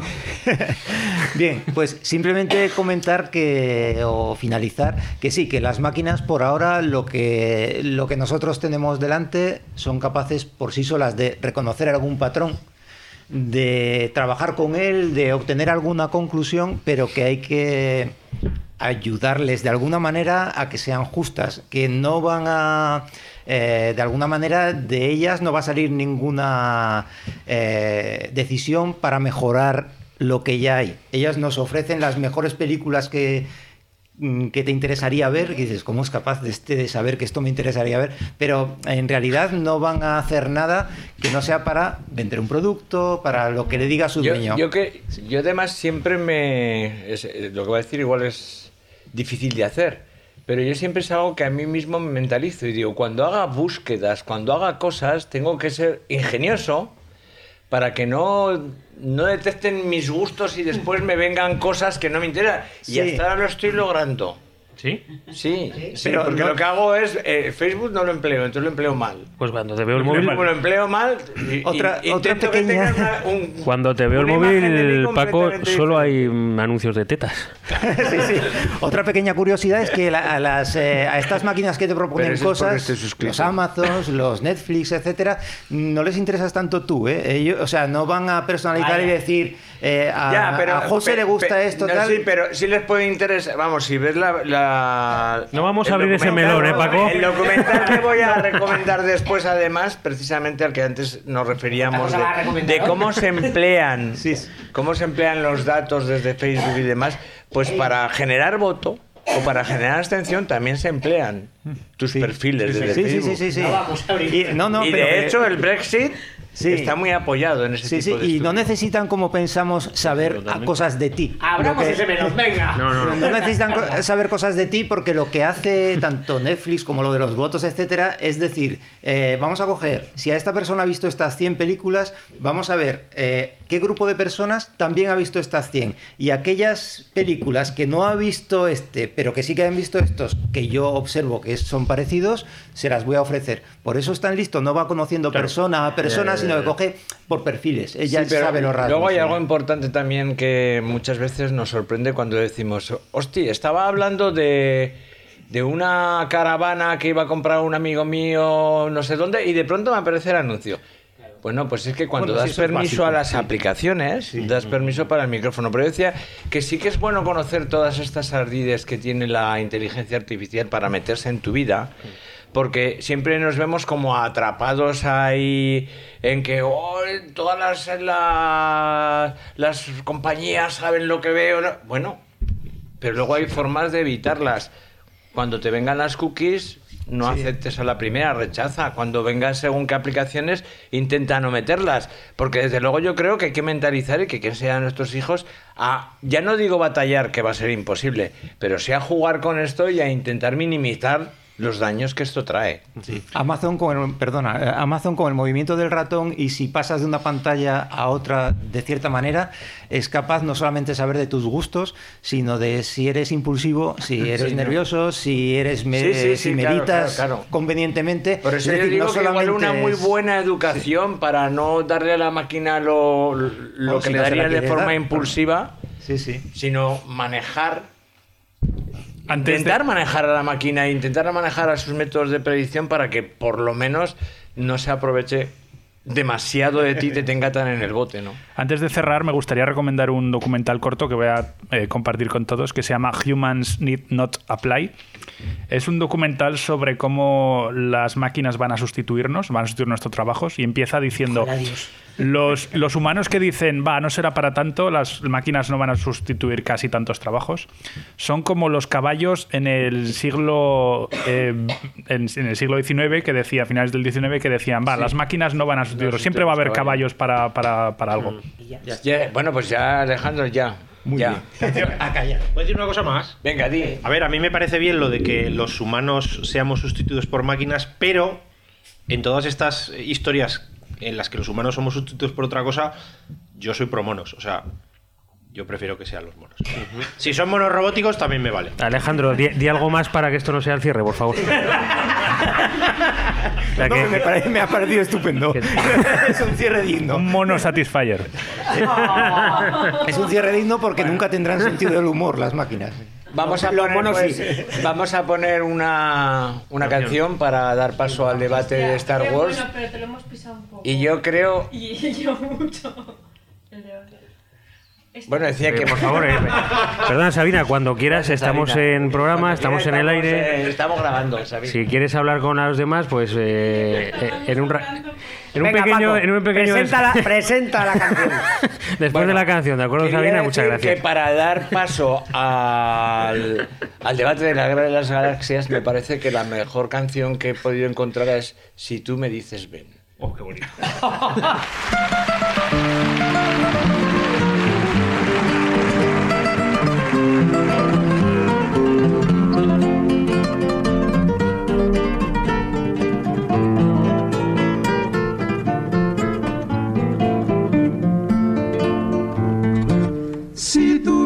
dices ven, lo dejo todo. Si tú me dices ven, será todo para ti. Mis momentos más ocultos también te los daré. Mis secretos que son pocos serán tuyos también. Si tú me dices ven, todo cambiará. Si tú me dices ven, habrá felicidad. Si tú me dices ven, si tú me dices ven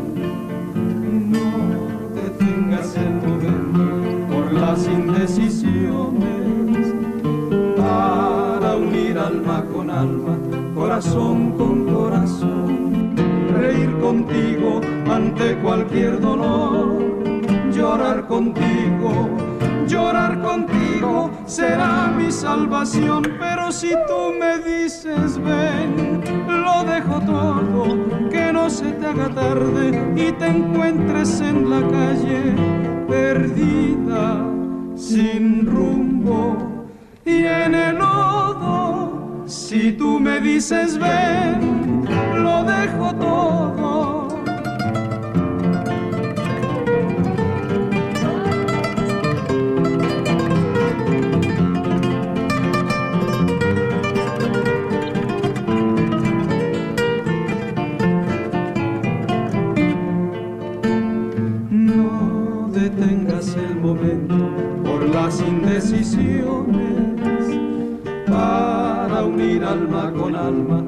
corazón con corazón, reír contigo ante cualquier dolor, llorar contigo, llorar contigo será mi salvación, pero si tú me dices ven, lo dejo todo, que no se te haga tarde y te encuentres en la calle perdida sin rumbo y en el lodo. Si tú me dices ven, lo dejo todo. Alerta, alerta, spoiler, spoiler. Spoiler. El porcentaje de que hagamos spoilers en esta sección es del 100%. Bueno, pues ya hemos escuchado esta, esta versión que nos introduce al tema del que vamos a hablar, que somos fieles cada año, que es el episodio que por supuesto nos trae la factoría Lucas y en este caso es el ascenso de Skywalker, The Rise of Skywalker. Fuimos a verla algunos cuantos amañeceros el otro día. La, crítica general o la impresión general fue bastante unánime, digamos. A todos nos pareció, nos pareció interesante, nos gustó, tiene sus, más y sus menos. Eh, Sabina, por favor, cuéntanos. Bueno, antes yo. ojo, ojo. No abramos, no abramos los melones de Sabina. Antes yo quisiera hacer un matiz. y es que realmente no hemos vuelto con Amañece, sino que lo que hacemos con Amañece es regresar porque era el final de la. Season 1. Eso, el final de. Bueno, no sé cómo llamarle, el final de esta serie de películas de la Guerra de las Galaxias. Y yo además veía en la lejanía eso de poder estar bien, el hecho de haberme más o menos recuperado y estar un poco bien me ha permitido hacer este podcast. Y eso me animó a hacerlo, sobre todo porque era el último podcast que nos quedaba para cerrar nuestros aniversarios en condiciones. Entonces, esa es la razón en principio por la que estamos grabando no porque le hemos continuado, también en cortito porque todavía yo estoy todavía verde y lo vamos a hacer lo más cortito posible el programa, no va a ser lógicamente como antes. Y dicho esta tontería, ya podéis seguir. Muy bien. Sabina, por favor. Oye, que has cortado tú antes todo el rato. Sí pido perdón. En la anterior ocasión me puse muy sentimental. En esta lo que he hecho ha sido agarrar el micro un poquito de más. Puede ser. Teníamos todos muchas ganas de volver a grabar y además es que estamos de celebración por muchos motivos. No sé si se han explicado todos, pero desde luego muy dignos de celebración y estamos... Yo, yo, yo estoy muy feliz. Hablo en plural también. Imagino que todos estamos muy contentos de estar aquí. Voy a dar rápido mi valoración. Yo pienso que esta peli es una peli muy tramposa. Porque yo me emocioné mucho en el cine. Y... Doy fe, que estaba al lado. Sí, es verdad. yo estaba sentada al lado y llegué a llorar y todo. Yo me emocioné. Para mí era el final de, la, de una saga de mi infancia. Pues una, una saga que tiene 42 años desde la primera película. Y yo tengo 40 recién cumplidos, así que es, es, es, yo siempre la considero la saga de mi infancia. No soy una grandérrima fan de Star Wars, simplemente ha sido la saga de películas que siempre ha estado ahí. Cuando me compraba los chicles, los cromos eran de, de los personajes de Star Wars. Siempre me han acompañado. Entonces, eh, a mí se me cerraba un poco una etapa y volvía a revivir todo lo que, todo lo que he conocido. Y, en fin, pues sí, me emocioné mucho. Y entonces, esto fue pues como un vino. No sé si un buen vino o un mal vino, pero al día siguiente tuve resaca. Malo, entonces. Tuve resaca y tuve la sensación de que Disney, le culpo más a Disney que a JJ Abrams, que ha sido el más criticado y yo creo que es el que menos culpa tiene eh, tuve la resaca de. Han jugado muchísimo con mis sentimientos en esta película. pero Disney es su marca. Y eso me lo dijo el, poco tiempo, porque mm, si bien eh, todas las películas hay que reposarlas, y, me ha pasado con muchas pelis, eh, que al final puede, salgo del cine un poco más fría y con el tiempo esa peli se me ha quedado y me va gustando más y me ha pasado al contrario, así que mi opinión puede cambiar. Si salí muy contenta y muy excitada de la peli, eh, pasaron, no han pasado, han pasado dos semanas y ya no recuerdo el argumento. si puedo, si puedo comentar, que creo que me voy a, ir, me voy a tener que ir dentro de poco. A mí eh, estoy, estoy de acuerdo con Sabina, me, me, pasó eso. Yo quiero decir que mi, impresión al, acabar fue bastante buena. Y quiero decir, he oído críticas muy fuertes eh, a esta película y yo no creo que, si las comparamos sobre todo con episodios 7 y 8, yo no creo que esté muy desfasada con esas dos. Quiero decir, a mí me gustaron episodio 7, episodio 8. Y episodio 9 no me parece peor que esas dos. Por supuesto que hay algunos agujeros de guion, por supuesto que hay algunas escenas que están, digamos, que se podrían haber hecho un poco mejor. Eh, igual comento yo un poco las, lo, que, lo que me chirrió. Pero bueno, una, buena trilogía interesante, mejor que la anterior trilogía, episodios del 1 al 3, que fue un poco... O sea, el, nuevamente yo con el episodio 1 y todos los presentes, esto lo decía Alberto Chicote en, en el programa de... Eh, este que tienen con Arturo González Campos y Juan Gómez Jurado, Cinemascopazo, comentaba que, ellos salieron del episodio 1 eufóricos y, seguramente yo no me acuerdo, pero salí de la amenaza fantasma bastante, bastante eufórico. ¿Ves? ¿Ves? Y luego a lo largo del tiempo ya lo vuelves a ver y dices un segundo de visión y dices, uy, qué, uy, qué feote todo. Em, en ese aspecto, quién sabe qué nos parecerá. Lo he visto más veces. Claro, claro. Y me gustó. Em, para empezar, la película comienza con algo que dice: Los muertos hablan. Y dices, Palpatine, tal, no sé qué. Y dices, hostia, hombre, me lo podían haber introducido de una forma un poco más. algo más orgánico, algo más. Pero claro, yo entiendo que cuando hay, alguien que me decía, no, no, pero si esto estaba todo pensado, este argumento, no, para nada. Esto, el episodio 9 han tenido que rehacer pensando en el episodio 8 que trastoca completamente todo, muere Snoke y esto crea un vacío que tienen que crear y encontrar algún malo y tal. Pero bueno, se puede haber resuelto un poco mejor. Lo segundo es que eh, cuando abordan el destructor espacial, abren las, las, escotillas y aparecen unos caballos, unas alpacas ahí, esto. La gente, la gente yo, yo me reía. Y luego, o sea, debería ser un poco más épico. O sea, a mí no me, me pareció muy mal resuelto en, en ese aspecto.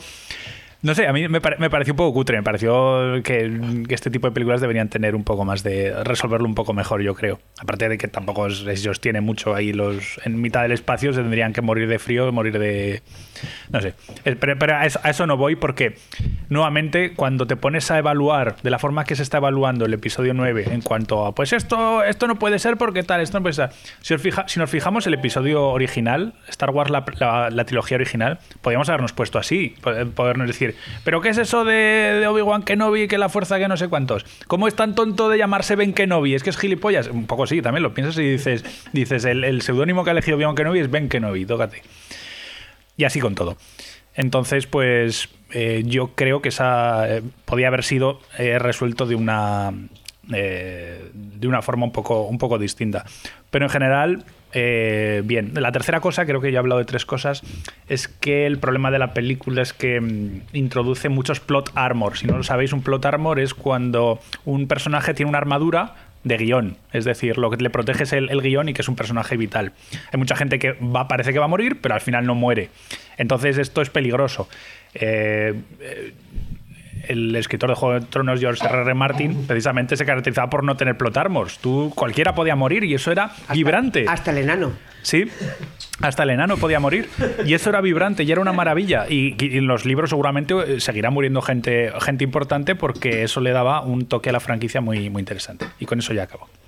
O sea, que tú piensas que aquí en ningún momento iba a morir Rey, ni iba a morir Chihuahua, ni... O sea, estamos, estamos mm, haciendo spoilers alegremente, Ah, sí, ¿no? hostia. Tranquilos, Hostia, tranquilos que pondremos. Deberíamos avisarlo al principio. Que Que lo, tranquilo que pondré, pondré una... Alerta de spoiler. Lo- utilizaré la del año pasado y la pondré, porque además eh, era algo así como alerta Aragay, alerta Aragay. Algo así. Sí. Vale. Eh, si me dejáis voy a intervenir ahora porque yo también me tengo que marchar enseguida. Vale. Em, yo no tuve la suerte de ver la película con el resto de los amañeceros, pero la he visto.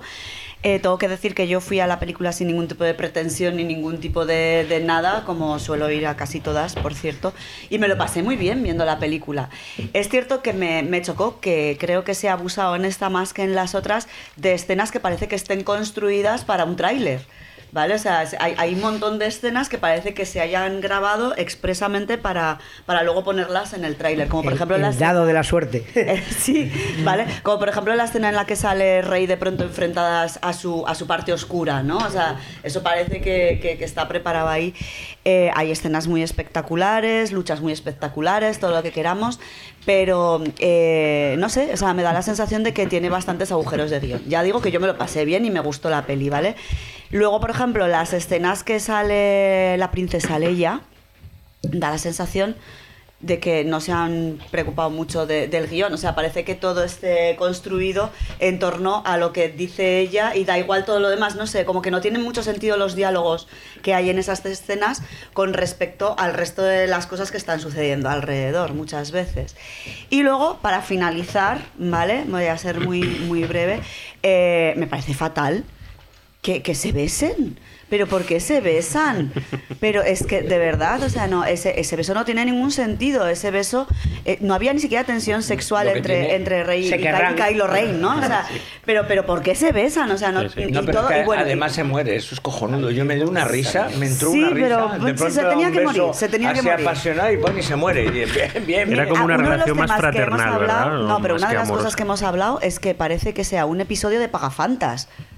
¿Vale? O sea, no, o sea, esto lo, lo- lo estuvimos comentando. O sea, están todos como que quieren ligar, pero al final nadie liga en esta película. Es solamente las dos lesbianas que salen dándose un beso al final y ya. O sea, todos los demás. Pero si son homosexuales, el negro y el piloto están enamorados. Yo joder. lo creo, yo lo creo, pero. O sea, todo el tema sexual creo que está muy mal llevado. Y, bueno, eso, que acabo diciendo que de verdad que me gustó porque me lo pasé muy bien. Pero también es cierto que, como he, dicho al, al comenzar, fui a ver la película sin ningún tipo de pretensión, ningún tipo de, de, de nada, ¿no? Esto que acaba de comentar Pepa es verdad que lo hablamos cuando salimos de ver la peli.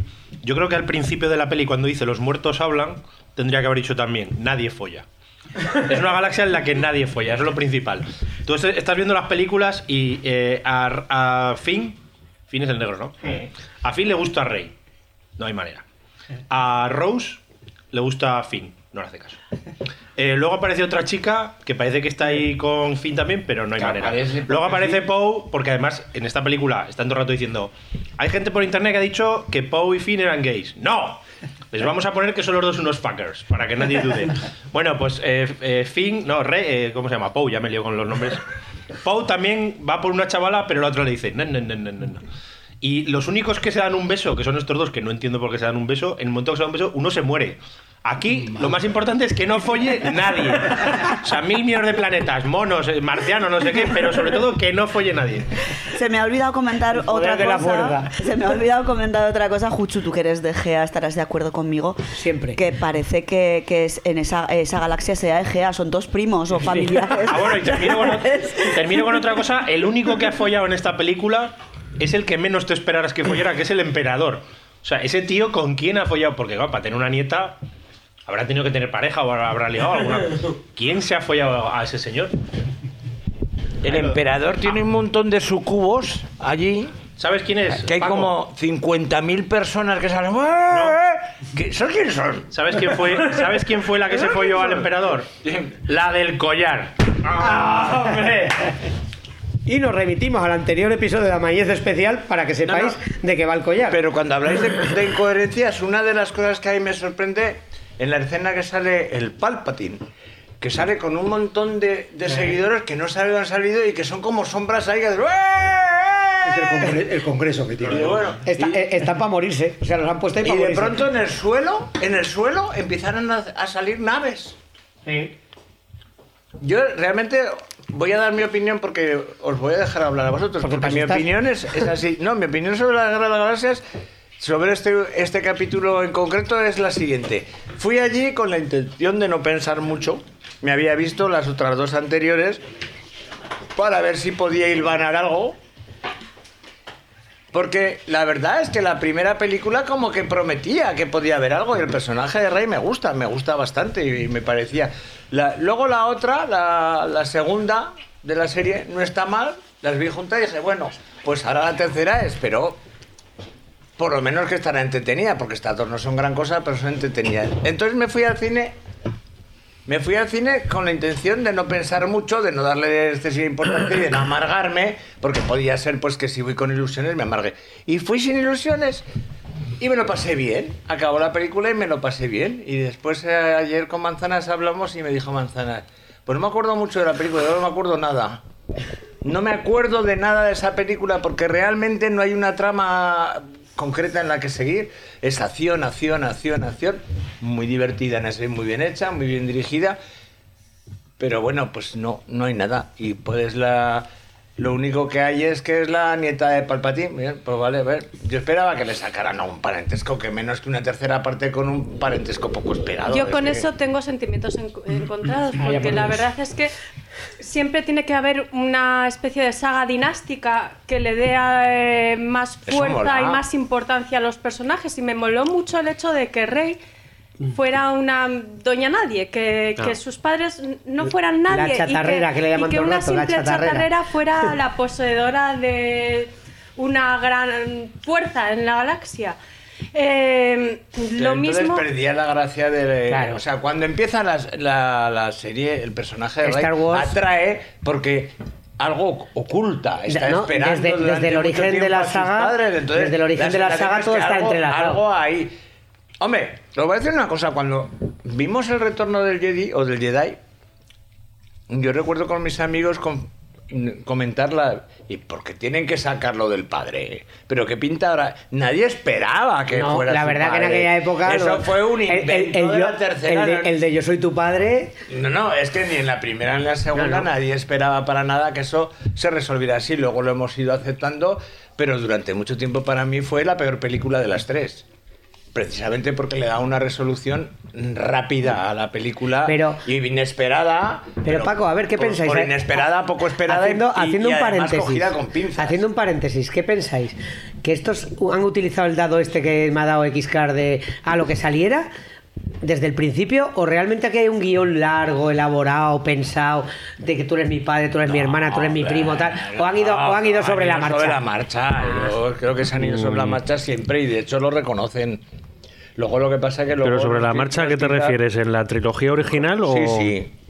De hecho, ¿Tú crees que han ido sobre la se marcha? reconoció que se había ido sobre la marcha en la trilogía y en, y en una- un documental que hay muy amplio sobre la Guerra de las Galaxias, yo no soy un experto, pero se comentaba haber ido más o menos improvisando sobre unas líneas Ay, que sí. tenía George Lucas George siempre se Lucas. había jactado de haber escrito todos los episodios desde el principio y por eso empezamos Pero con el no episodio quien se, 4. pero por eso no hay quien se lo crea. O sea, lo de la secuela se lo inventó, vamos. A ver, la secuela no existía ni de coña. Y yo para mí que Yo hicieron la Guerra de la sí. Galaxia como un pepinazo de ciencia ficción en su época, en el Tú te 78. inventas la secuela y la sigues. Que no- Pues es una mierda. Es más, también decía que él confiaba en que la- los avances en la animación digital del futuro conseguirían completar lo que él no pudo completar en su trilogía original. Yo eso lo había comprado completamente. Sí, sí, bueno, igual, igual sí, yo qué sé. Yo es que soy, ya sabéis que lo niego todo como. Pero quizá los guiones no Como Santo Tomás, tan, si no lo tan, veo- tan cerrados. A lo mejor tenía una idea estructural de todo, una, pero una idea abierta. Sí. Pero nada hacía entender, por ejemplo, en el retorno del Jedi, y me voy a las originales que tan, tan, alcareadas están y que parecen ya la referencia de todo, ¿no? Nadie esperaba eso. Y desde luego, yo recuerdo desde nuestra posición de. los, amigos que fuimos, además igual fuimos un 12 o 15, todos diciendo, bueno, ¿y este final? Vale, bien, pero este final no es un poco sacado de la manga, esa fue nuestra idea. Hay un documental que se llama Yo soy tu padre. Lo que pasa es que luego yo ya no he vuelto a pensar mucho en eso hasta que no vuelvo a ver la película. No le he dado el documental que está ahora en la televisión, que lo echaron el otro día. en ese documental. de hecho, ni lo sabían ellos. Sí, sí, habla que la primera vez que la prensa o que la sociedad se enteró de que podía ser el padre fue en una entrevista que le hicieron al actor que está detrás de Darth Vader. Pero ya hecha la película. No. Ah, ¿no? Antes de hacerla. Eh, ahí, está la, ahí está el debate. Es muy interesante. Se te está cayendo todo, Paco. ¿eh? Se te está cayendo el castillo en Me alegro terriblemente que no sea... Terriblemente. Porque lo que parecía es que era un... Vamos... Pero a ver, esa entrevista es antes de hacer la tercera película. No, antes de hacer la segunda. Antes de que él supiera que ¿Ah, además le iban a denostar y que no le iban a dejar hacer a él el papel cuando le quitaran el casco. ¿Ah, porque era un actor. Eh, es muy interesante. De hecho, son dos, porque la voz era otra persona. Y la voz, sí, la voz es de otra persona. Sí, sí, sí. Hombre, yo estoy más con el planteamiento de Sabina, que, que ha dicho que yo creo que George Lucas, antes de meterte en un proyecto de semejante magnitud, y además dando pistas de que empieza por un capítulo cuarto y tal, algo más había pensado, ¿no? O sea, había intentado por lo menos intuir o trazar las líneas bases ¿no? de cómo iba a ir, porque además tenía intención de hacer tres películas, claro. Si hubiera ido mal la primera, no, no hubiera habido nunca ninguna película más, lógicamente. Pero, pero sí que yo creo que las líneas maestras de lo que era la trilogía, por lo menos las había pensado. Que luego hay improvisaciones, lógicamente, como hay improvisaciones en las series. El autor de una serie seguro que traza líneas maestras de cómo va a ir la primera temporada y si triunfa, cómo continuarla y cómo incluso ir una tercera. Y por eso las series, a partir de la tercera temporada, eh, pierden toda la lógica y todo el raciocinio generalmente. Y en cuanto a la película, esta última, bueno, yo lo que. La impresión general al salir del cine de todos es que, bueno, pues es una película agradable, que nos gustó, que es, que es animada y que, y que es muy entretenida, la verdad. Eh, dura más de dos horas y, en el cine estás todo el tiempo prácticamente en tensión y entretenido. Lo que pasa que yo eh, ahí estoy en contra de Sabina. Yo creo que JJ Abrams ha hecho dos cosas en esta última trilogía, porque él tiene la responsabilidad del episodio séptimo y del episodio noveno. Yo creo que el JJ Abrams, claro, no sé si más influenciado por Disney o no, igual sí, o lógicamente, por eso ha dirigido dos películas y la, y la octava no. Ha intentado aglutinar un poco más la nostalgia de la trilogía original eh, poniendo sobre en escena mm, personajes clásicos, ¿no? En la séptima tenía toda su lógica que saliera Leia, que saliera Harrison Ford como Han Solo, eh, etcétera, ¿no? Pero a partir de la octava, que parece que la película, sobre todo por el final del episodio octavo, va a dar un giro con nuevos personajes, con nuevas historias.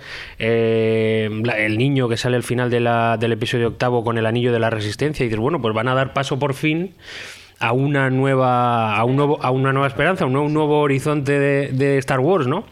Y jolín, empieza el episodio noveno con el pasado. con el pasado que ya prácticamente todo el mundo había olvidado que era el, emperador Palpatine. Eh, yo no, le vi mucho sentido a eso.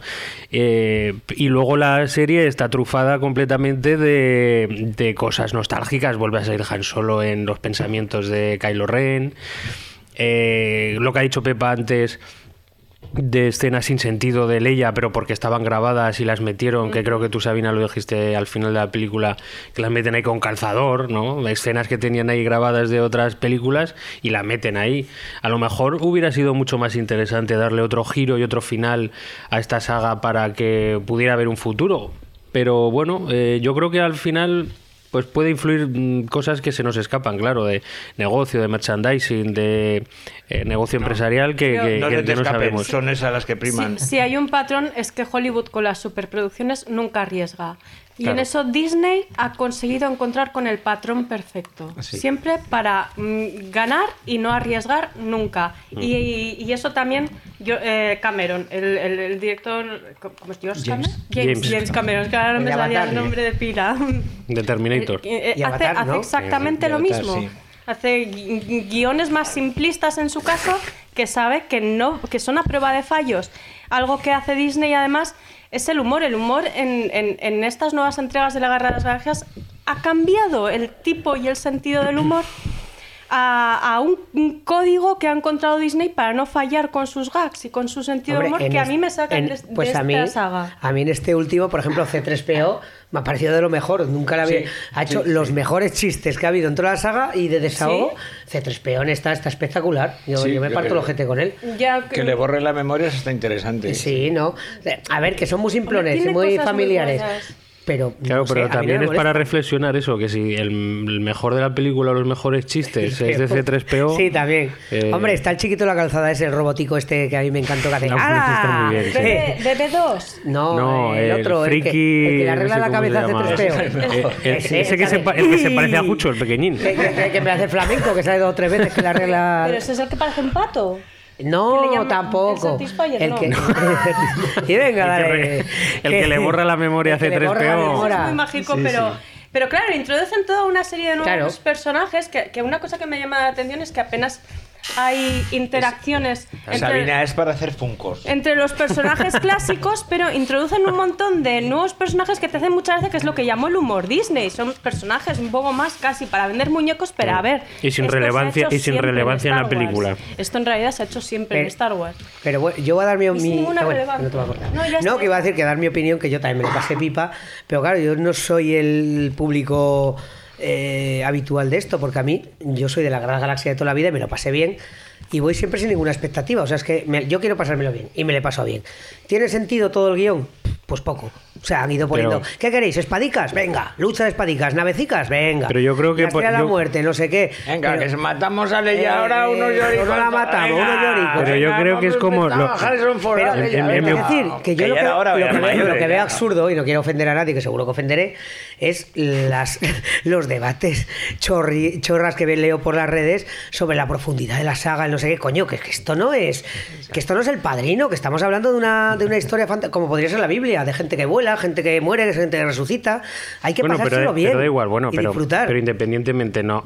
Sí, yo creo que- Tampoco hay que hablar de obras mayores o de Yo obras menores. está- Si hay está gente, muy hay gente que le interesa una obra menor. Exacto, no, no, se que tampoco la considero yo- una obra menor, yo pero la- bueno. Yo las considero igual. Como es, decir, como es la guerra de las galaxias, Sí, bueno, la gente que discuta lo que quiera Exacto, y sobre yo ello. las disfruto las Y dos. Y si hay gente que quiera disfrutar de, de discutir 10 horas sobre la guerra Ah, de las galaxias, que lo haga. si yo disfruto casi más que viendo la peli y viendo a la gente discutir sobre la peli. Pero yo lo que creo es que se pierde el sentido, eh, y es lógico que se pierda el sentido cuando una mm, saga tiene nueve películas. Ah, O sea, sí, no, a ver, ¿Cómo vamos a encontrarle un hilo argumental a nueve películas? Correcto. Por- ¿Y cómo se por le eso puede te dar digo- un cierre perfecto? Claro, ¿y cómo se le puede eso dar un que cierre? yo- Eh, Que yo no me, yo, ¿Por qué? me- Pero- yo me lo pasé bien porque yo no esperaba, esperaba una peli que la puedes ver hasta sin entender lo otro. Sí, pero por supuesto. Pero eh, ¿por qué eh, generalmente se dice, bueno, es que las mejores son las tres, la- las tres, eh, la trilogía original, la vieja?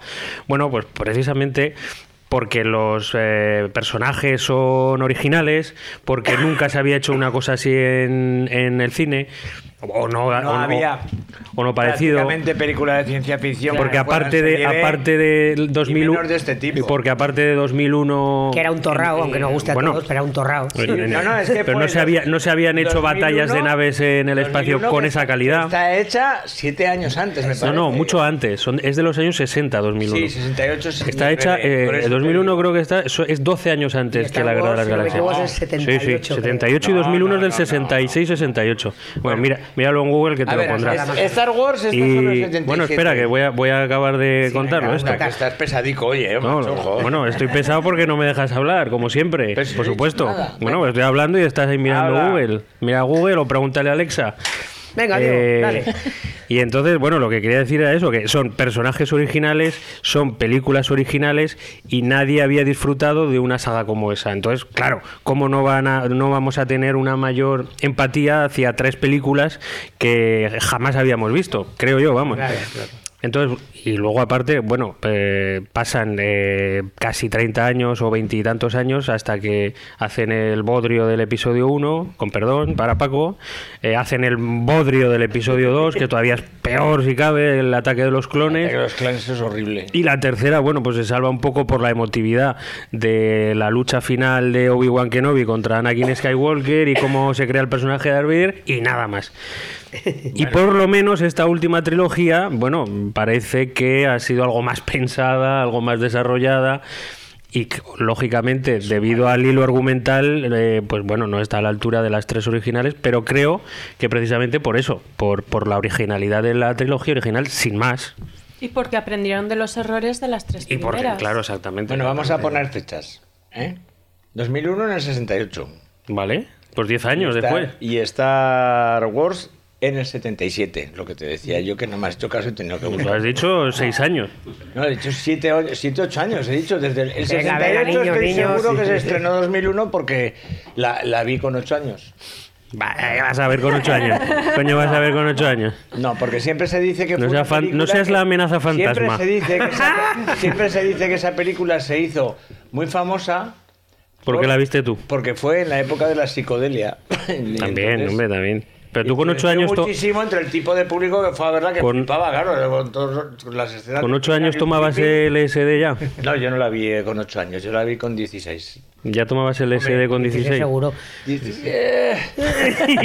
bueno, otra cosa, tenemos más cosas que hablar de esto. ¿no? Hablemos de cuando tomaste por primera vez LSD, Paco. Sí, En total es lo que le- Ah, vale, que no está Sí, en el yo, claro. Dinos algo del LSD. No, no tengo experiencia, pero la película esta sí que la vi y tuve la suerte de verla en la fila de atrás de cinco críos de después de 8 comer. a 10 años y esta frase no se suele dar, ¿eh? Entonces, tener la suerte porque en realidad vi para qué estaba hecha.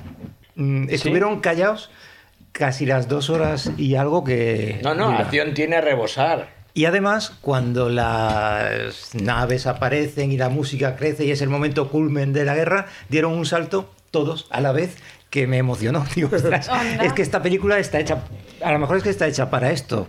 Y es un producto. En realidad es un producto Claro, es que un tiene su parte de arte, lo que quieras, pero desde luego los que han puesto las perras han atinado. Claro, Pero comentabas tú, es que aquí sí. menos el viejo joven estamos todos superando la edad de la, de la primera saga original. A ver, Yo no lo he superado. Yo he dicho que me entretuve muchísimo. Que fui al cine a entretenerme y que me parece. O sea, las películas actuales ahora en cuestión de efectos especiales, que ya no son efectos especiales como tal, y como acción es una barbaridad. O sea, en el cine lo vives. Lo que pasa es que yo eso acabé la película y luego no logro acordarme de nada, porque Bueno, no había bueno. mucha cosa de. Los niños de la sí tengo la sensación. El gitano se peleaba con. ¿Quién es el gitano? El Kylo Ren. Ahí Me recordaba de medio de los chichos. Que es muy guapo. Sí, Cero. te lo digo en broma, que es, Alan Driver. es, es- Alan es Driver. con, a- con afán de hacer un poco Uno de los, de los futuros actores se, buenos. pele- Muy se pelea con Tiene muy buena en voz, que en no se nota en tres el doblaje. Un- En una de esas ocasiones, a santo de por qué, se mete en medio de la ley y la matan. Es más o menos lo que recuerdo. Es más o menos lo que A ver. recuerdo. Y luego el, el- el señor este mayor, Eh, Palpatine, Palpatine. que, que es el, el abuelo El de la nieta, El que abuelo, tiene ahí un sí. montón de seguidores que no se sabe si son A ti te ha marcado, eh. Los, los palmeros te han marcado. Hombre, es que salen ahí. Ha salido toda esta gente de pronto. Como ha dicho, creo, Jucho, era un congreso de Vox. Sí, sí. Lle- Bueno, y luego me gustó Llevaban ahí cien- cienes de años enterrados ahí. Me gustó muchísimo el rescate estilo Dunkerque. Ah, sí. Eso me ¿El gustó. Eso sí. de el esqui- eh, hombre, como en Dunkerque que, último, cuando que van todos los pescadores Eh, y todos mm, a sí, las tropas. Ah. Pues aquí eh, de pronto aparecen todo como naves particulares para unirse. Sí, sí, Eso- sí. Esa escena me gustó. Y a los críos de adelante también. También, ¿verdad? Es que esa escena es Y luego sí. los homenajes Pero que- ya está, ya no recuerdo los mucho homenajes más. a la original, que es que sale todo. Sale la estrella de la muerte, Claro. sale Sí. cuando, cuando suben para arriba que se van a caer, sale eh, cuando van los pilotos ahí, rojo uno, rojo El uno, que revienta. milenario. Sale el halcón milenario, sale el, el- no, el, el negro Fanegas que está ahora. El, Ah, el Lando Cardia- El Lando Cardia San- Cardassian espérate. ahora. Está gordo, ¿eh? Sale, Está sale. Tatooine otra vez. Hombre, se yo, bajan lo, para yo lo que tenía, lo que tenía miedo cuando la, cuando la franquicia cayera en manos de Disney es que Disney hiciera algo que a mí ya sabéis que Disney siempre, siempre he dicho que a mí no me gusta porque es excesivamente sentimentalista y comercial y emplea los sentimientos para Y es lo que comercializar. hace. Sí. Y Pero bueno, en pero, esta película yo creo que eso Pero eso cine, lo- ¿no? lo También, un definido poco. muy bien. Sí, sí, sí, yo no digo que esté A, a mí mal. lo que me llama la no atención es que es una peli llena de guiños. Lo definido cuanto muy más fan seas de ha la dicho que saga. Sí, cuanto más fan seas de la saga, más guiños vas a encontrar, que, que a mí se me habrán escapado. Eh, pero, ¿qué guiños hay a los tres primeros episodios? Están absolutamente, completamente ignorados. ¿Dónde está Jar Jar Binks? Yo toda película No esperando que parece. saliera Jar Jar De los tres primeros no hay nada, no hay que nada. Ah, sí, los Ewoks, pero los Ewoks salen en los, en los tres Igual lo que primeros. dice Alejandro sí, tiene sí, razón. sí. Bueno, salen. Nosotros Salen en el episodio estamos- cuatro. O yo por lo menos estoy mayor para racionalizar todo demasiado, ver las cosas desde un punto de vista que lógicamente cuando era cuando era más joven no lo tenía, no era tan crítico, no había visto tantas cosas como ahora, con lo cual me sorprendían más las cosas. Entonces, imagino que posiblemente esa sea una de las razones por las que señores de nuestra edad ya no deberíamos ponernos a hacer críticas de la guerra de las galaxias. No, no, no, a De ver. hecho, Pero de hecho yo digo creo de mi que... edad, me- digo de la Aleja- Yo creo que no la estamos criticando, Alejandro estamos ha roto comentando la lo que no- vasija Sí, porque bueno, es una nos crítica, sentimos sí. que está dirigida a nosotros y a nuestra Sí, nostalgia. sí. Me alegra muchísimo que también esté dirigida A los chavales de a, la- a la Sí, sí, sí, yo generación por eso he los dicho que me alegro, ahora. ¿no? Es más, me alegro que si, si lo que logra Disney es que crezca una nueva generación con, con una cosa que a todos nos ha hecho pues y tan felices, y nos además, da ¿cómo buenos lo logra? recuerdos. Con, con lo mismo que nos emocionó a Es que nosotros enla- también. enlazando con lo que estás diciendo, es que a veces nos, nos pensamos que nosotros fuimos los últimos que nos emocionamos con alguien, con algo, igual dentro de 20 años hay unos chavales haciendo un podcast que su peli de referencia fue este Star Wars, lo mismo que nosotros la Guerra de la Yo Galaxia. Me ahora- espero que no, yo espero que no. Que se hayan emocionado con otra cosa. Leo a millennials porque yo ¿Por qué no no? soy ya generación millennial por un año ya emocionarse con series como La Banda del Patio.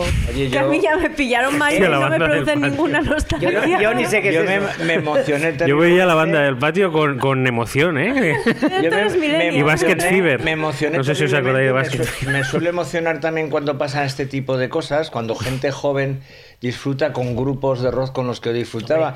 Y me disfruté, y esto se lo dedico a Juan, pues con eso me emocioné cuando resultó que Queen se puso el número uno en Spotify, era lo más escuchado. A- Hay gente que le repelió y ahora de pronto todo el mundo escucha Queen. Pues sí. Claro. Sí, a mí me emocionó que generaciones como la generaciones mucho más jóvenes que la mía sigan disfrutando de una música que me pareció maravillosa Por supuesto. me sigue pareciendo. O Oye, gente que sigue disfrutando con la danza húngara de Brahms o con la novena de Beethoven, ¿no? Sí, o sea, sí, quiero sí. decir, eh, Mira, en mi caso hoy- me refiero al rock. pues, hoy- hoy me he puesto- porque es que no voy a hombre, que tú eres de la. Quiero decir, lo decía, lo tú eres. Porque tú eres de la edad de Beethoven, quería decir, no de, no de Queen. Sí, pero, pero soy un poco retrasado, entonces llegué tarde. Hoy que tú que tienes cultura, tú que tienes cultura musical, Paco, hoy, como siempre, cuando me he levantado, le pido a Alexa que me ponga. Ah, Pensaba que a Dios, le pido a Dios. Que me ponga la SER y no sé por qué estaban exclusivamente poniendo el tema de Wish You Were Here de Pink Floyd y hablando sobre él. No sé si es que era algún aniversario o ha pasado algo con Pink Floyd. Y como dices tú, es algo que me emociona a mí, pero ya a mí, me- cuando me emocionó a mí, era viejo ya. Porque esa canción no sé de qué año será, pero estoy seguro que es muy anterior a Los mí. 80 serán. A mí siempre he querido ver un No, grupo. 70.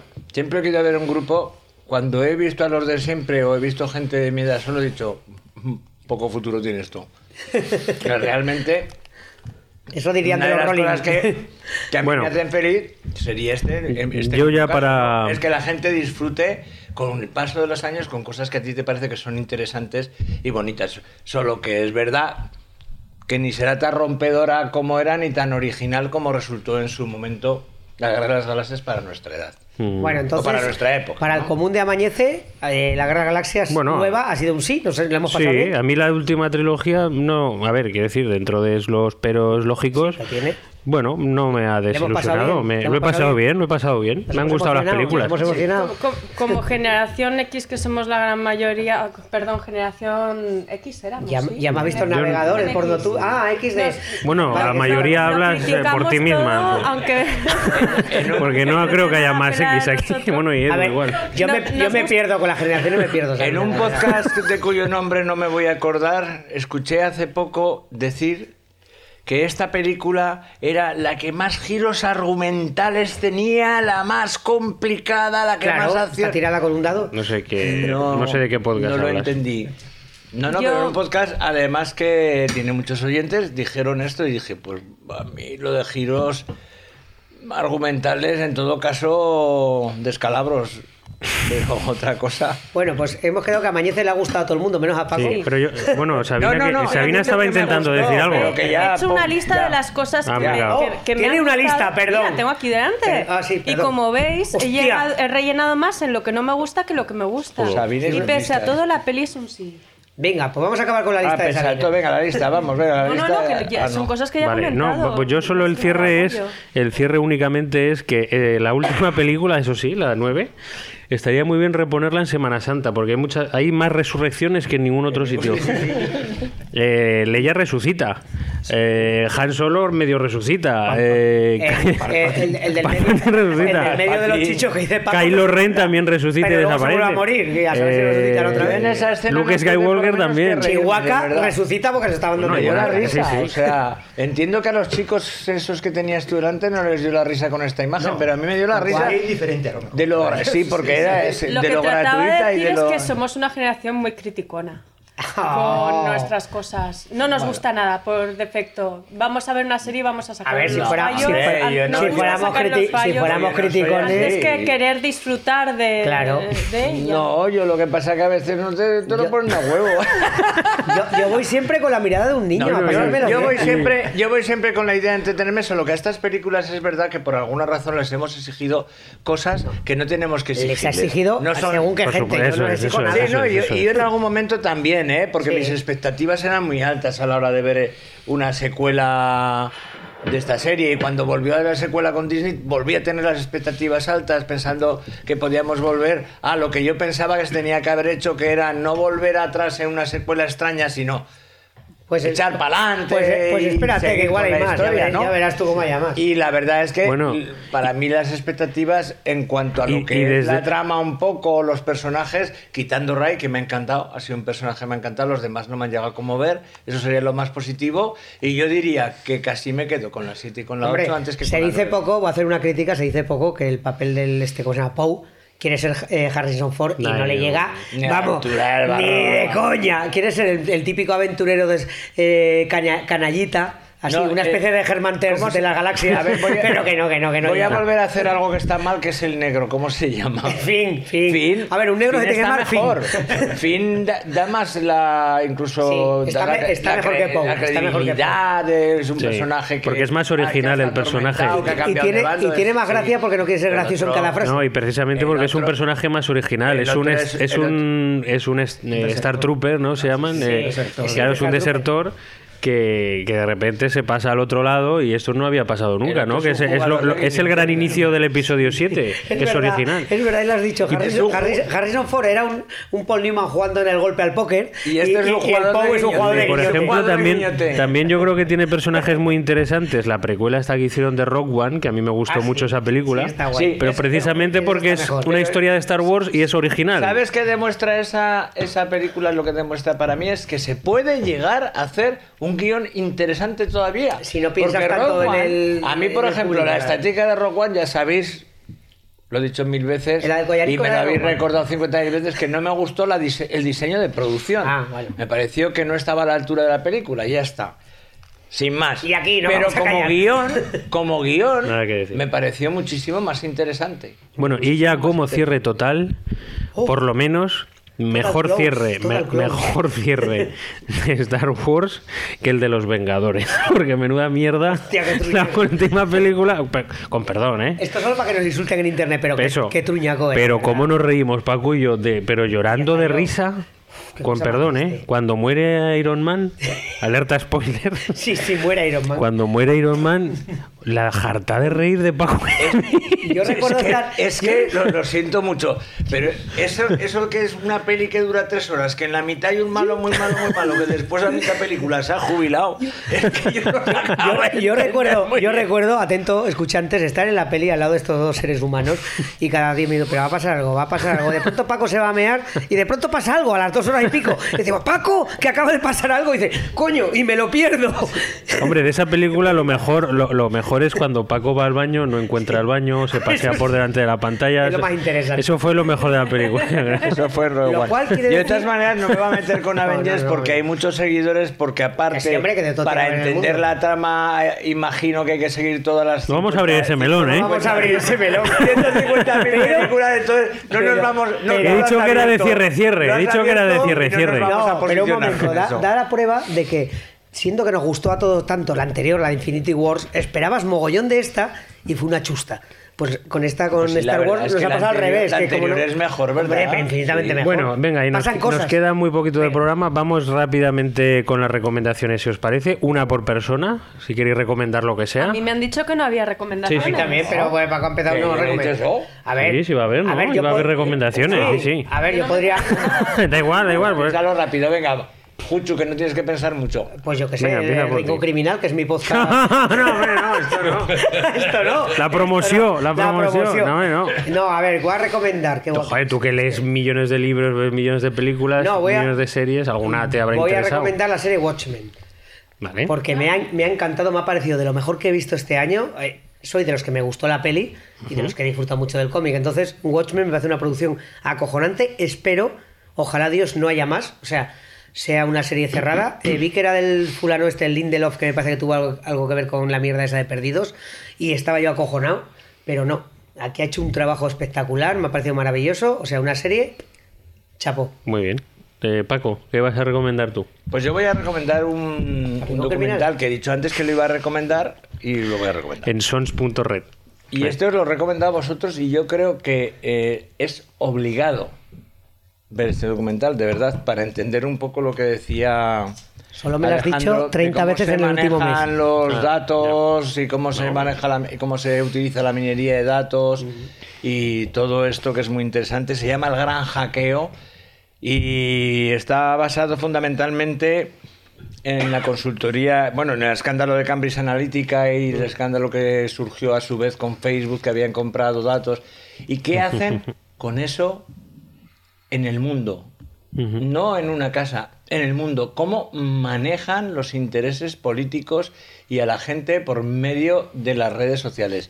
Yo creo que, que no es un documental para ver, es de obligado, se tendría que poner en todas las escuelas para que todo el mundo sepa cuando nos metemos en internet y pulsamos una teclita, qué estamos haciendo y qué parte de nosotros estamos transmitiendo. Y al menos en lo que decía antes, en lo que- yo creo que habría que intentar educarnos para por lo menos en el escaso margen que nos dejan, darles a ver lo que tú quieras dar a ver y no lo que ellos ven por puro sistema, por engaño o porque simplemente cada vez que quieres jugar a un juego de de cualquier tipo de esos que te bajas al móvil resulta que les das permiso a tu micrófono a los datos de contacto. Entonces todo eso deberíamos de educarnos sea, no darle y a educar a no, nuestros hijos. no darle a Sí, todo, aceptar a todo por defecto. a saber qué estamos aceptando por lo menos saber Sí, qué. Tener un conocimiento de Alguien lo que decía que antes de buscar lo que iba a buscar ponía palabras como pantuflas marrones.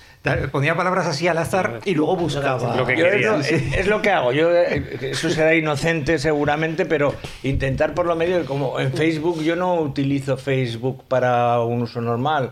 Lo utilizo para poner cosas que Para no que tienen lo nada usas, que ver conmigo. que usas lo Facebook. ¿Para qué usas Facebook, Paco? Eh, pues, pues- Abramos ese melón, abramos ese pongo melón. espe- pongo búsqueda- bus- búsquedas o hago de cosas completamente diferentes. O, O sea, tú, por ejemplo, vas me a Google- a páginas que nada tienen que ver con ¿Quieres gusto. comprar un pie de, pag- de, viaje de página, un pie de micro y pones, por ejemplo, primero Big Black Dick? Eso es. Eh, luego pones, eh, como ha dicho, pantuflas, eh, Que for- seguramente fosforito como- y luego como no- pie de micro. los no hay un curso que debería haber un curso para formarnos, pues realmente lo que está haciendo sea el idiota. Pero intento no, no, lo no, menos seguramente no, ¿eh? Seguramente no, seguramente no. Mirar, los, mirar la- lo, lo que estoy dando y que rechazar lo que yo quiero cada vez que... Y, y es muy aburrido porque cada vez que entro en una página de internet me pide aceptar cookies y en esas cookies resulta que lo que menos acepto son solo cookies, acepto muchas más Claro. cosas. Que luego se utilicen esos datos de mis cookies para... Bueno, entonces recomendación el gran hackeo, El gran hackeo. que se puede ver en Netflix En todavía. Netflix, sí. Vale. Eh, Alejandro, recomiéndanos alguna Sí, cosa. Yo hace poco vi una película eh, que nada más ver el título, digo, eso lo tienen que ver mis ojos, que se llama El hombre que mató a Hitler y después al Bigfoot. Eh, ese es el título. Sí. Eh, Y entonces, claro, dices, tengo que verlo a ver si es de serie X, Z o de lo que sea. Hay y, que me- verlo. y reconozco que me gustó. O sea, me gustó. Era una ¿Y película. también? Eh, Sí, sí, sí. como, como hay Dios. y nada, si alguien la ¿Y de ve qué va? ¿De por qué va? Explícanos un poco. eh, en realidad es un hombre que cuenta primero, la primera historia que cuenta es él, cómo mató a Hitler. Él piensa, o dice que hay tres Hitler, tres, eh, él tenía dobles, tal cual, y que él mató al verdadero. El otro es el que murió en no sé qué búnker. Y eh, ya sale la segunda parte de la película, digamos que ya sale él de mayor y es un hombre muy íntegro, muy justo, etcétera. Entonces, eh, el Bigfoot que iba, que estaba haciendo barbaridades e iba a, a extender una enfermedad, igual que Hitler, iba a extender eso, lo llaman a él con el encargo de que él, que es un hombre íntegro, que no se va a dejar convencer, tal cual, va a ir a matar al Bigfoot. Y es interesante de ver, ¿eh? en serio, aunque el tema sea así Es un poquitín una estúpido. pajada y mental, tal, o sea, es- pero no está mal hecha, te entretiene, que es lo importante, como Vale. los críos de Star Wars. ¿no? Sí, sí, sí. Exactamente. No, sí, es que a lo mejor ir a ver una peli para entretenerse. eh, pues es- es- Debería es- ser lo normal, ¿eh?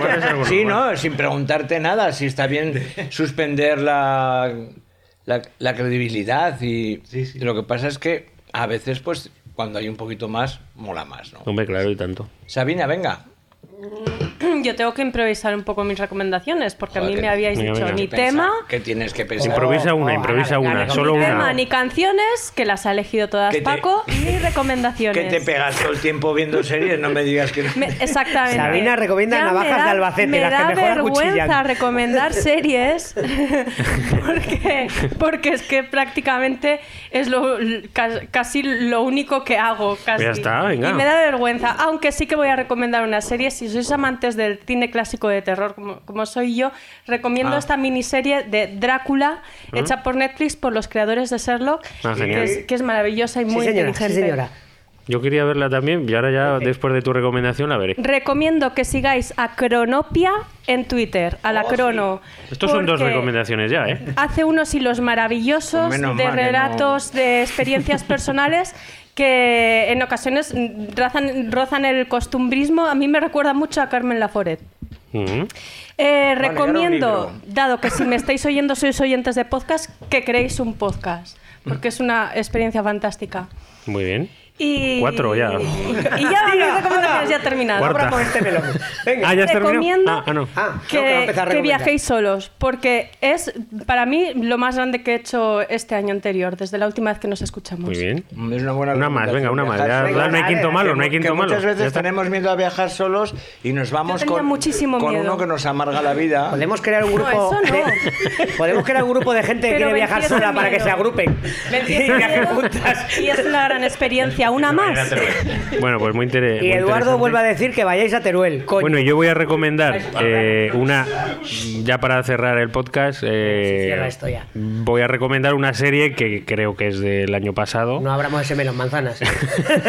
Lo que pasa que, como hace un año que no grabábamos, pues supongo que no la hemos recomendado, que habrá visto mucha gente, pero que a mí me parece la serie del año, que es Chernobyl. Si queda alguien que no haya visto Chernobyl, yo creo que la tiene que ver, porque es la serie redonda serie del año. Nuclear. Es una serie eh, que te, te pone en la perspectiva del accidente nuclear que hubo en los años 80, que parece que todo el mundo conoce, ¿no? Por- porque ya se ha hablado tantas veces de, de ello y de, y de aquel accidente, pero que te pone en la piel de los personajes, en la piel del contexto en el que se produjo el accidente. Y luego todo el desarrollo argumental y de guion que tiene, que me parece perfecto. O sea, eh, se conecta increíblemente bien el inicio de, de la serie de Chernobyl con el final. Está todo conectado. O sea, cada capítulo es la conexión del inicio con el final perfectamente, además, como, eh, como, un, como, como un auténtico relojero.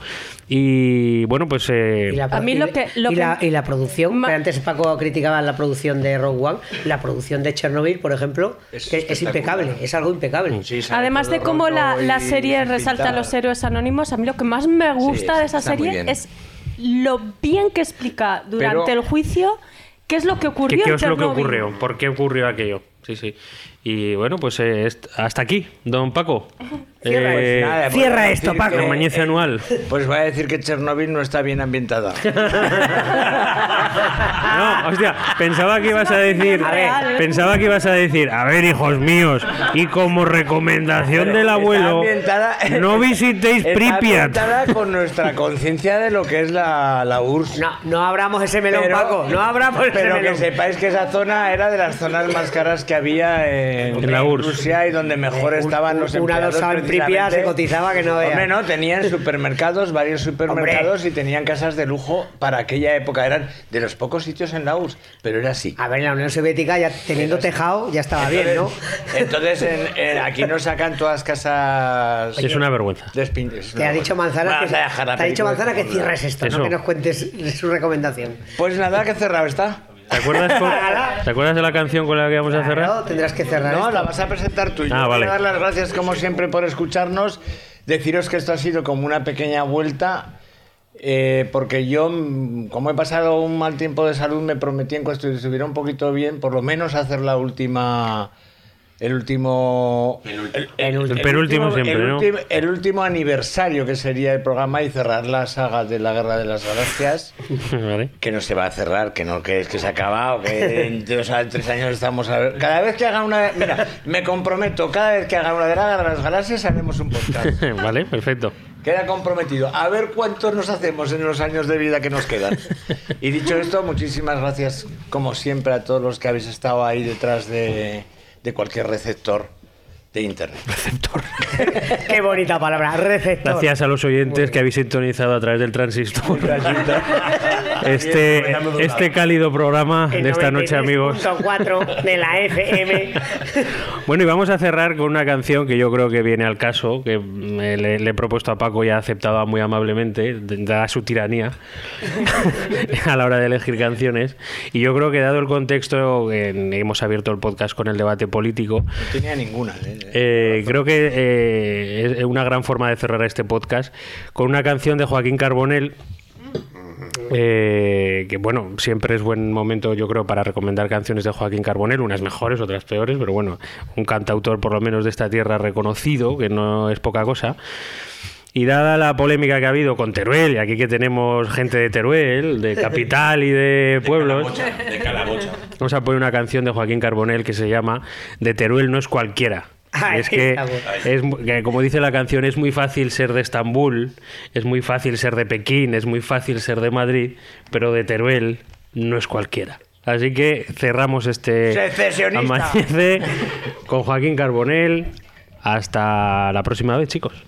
Venga, pues que vaya muy bien. Muchísimas gracias por dedicarnos un pequeño espacio de vuestro tiempo.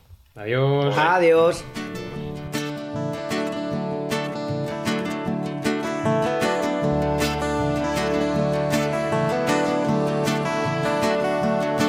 He viajado a pueblos sin sacristán, donde no sangran por rencor.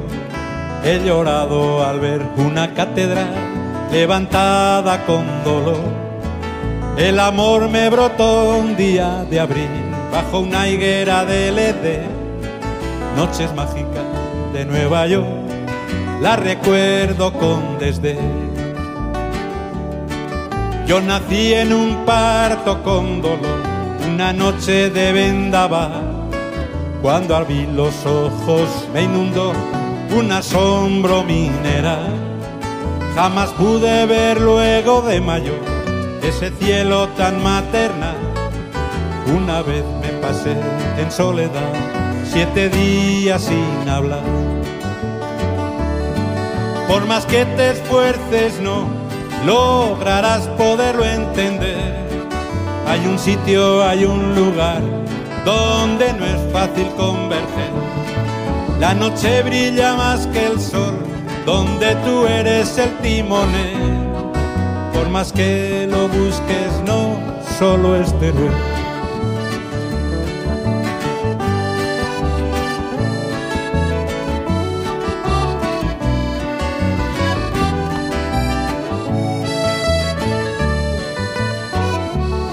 El desierto será tu inmenso hogar y la nieve te abrazará.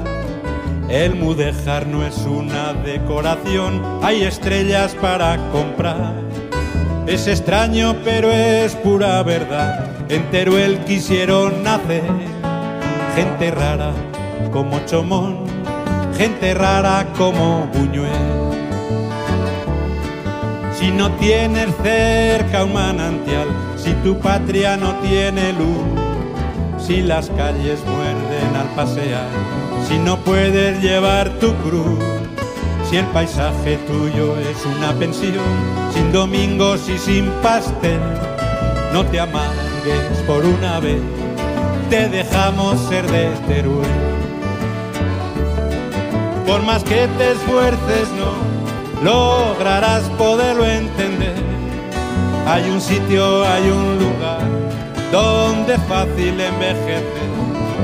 La noche brilla más que el sol, donde tú eres el timonel. Por más que lo busques, no solo es Teruel. Por más que te esfuerces, no entenderás esta quimera. Es muy fácil ser de Pekín, es muy fácil ser de Estambul, es muy fácil ser de Madrid, Mar de Teruel no es cualquiera.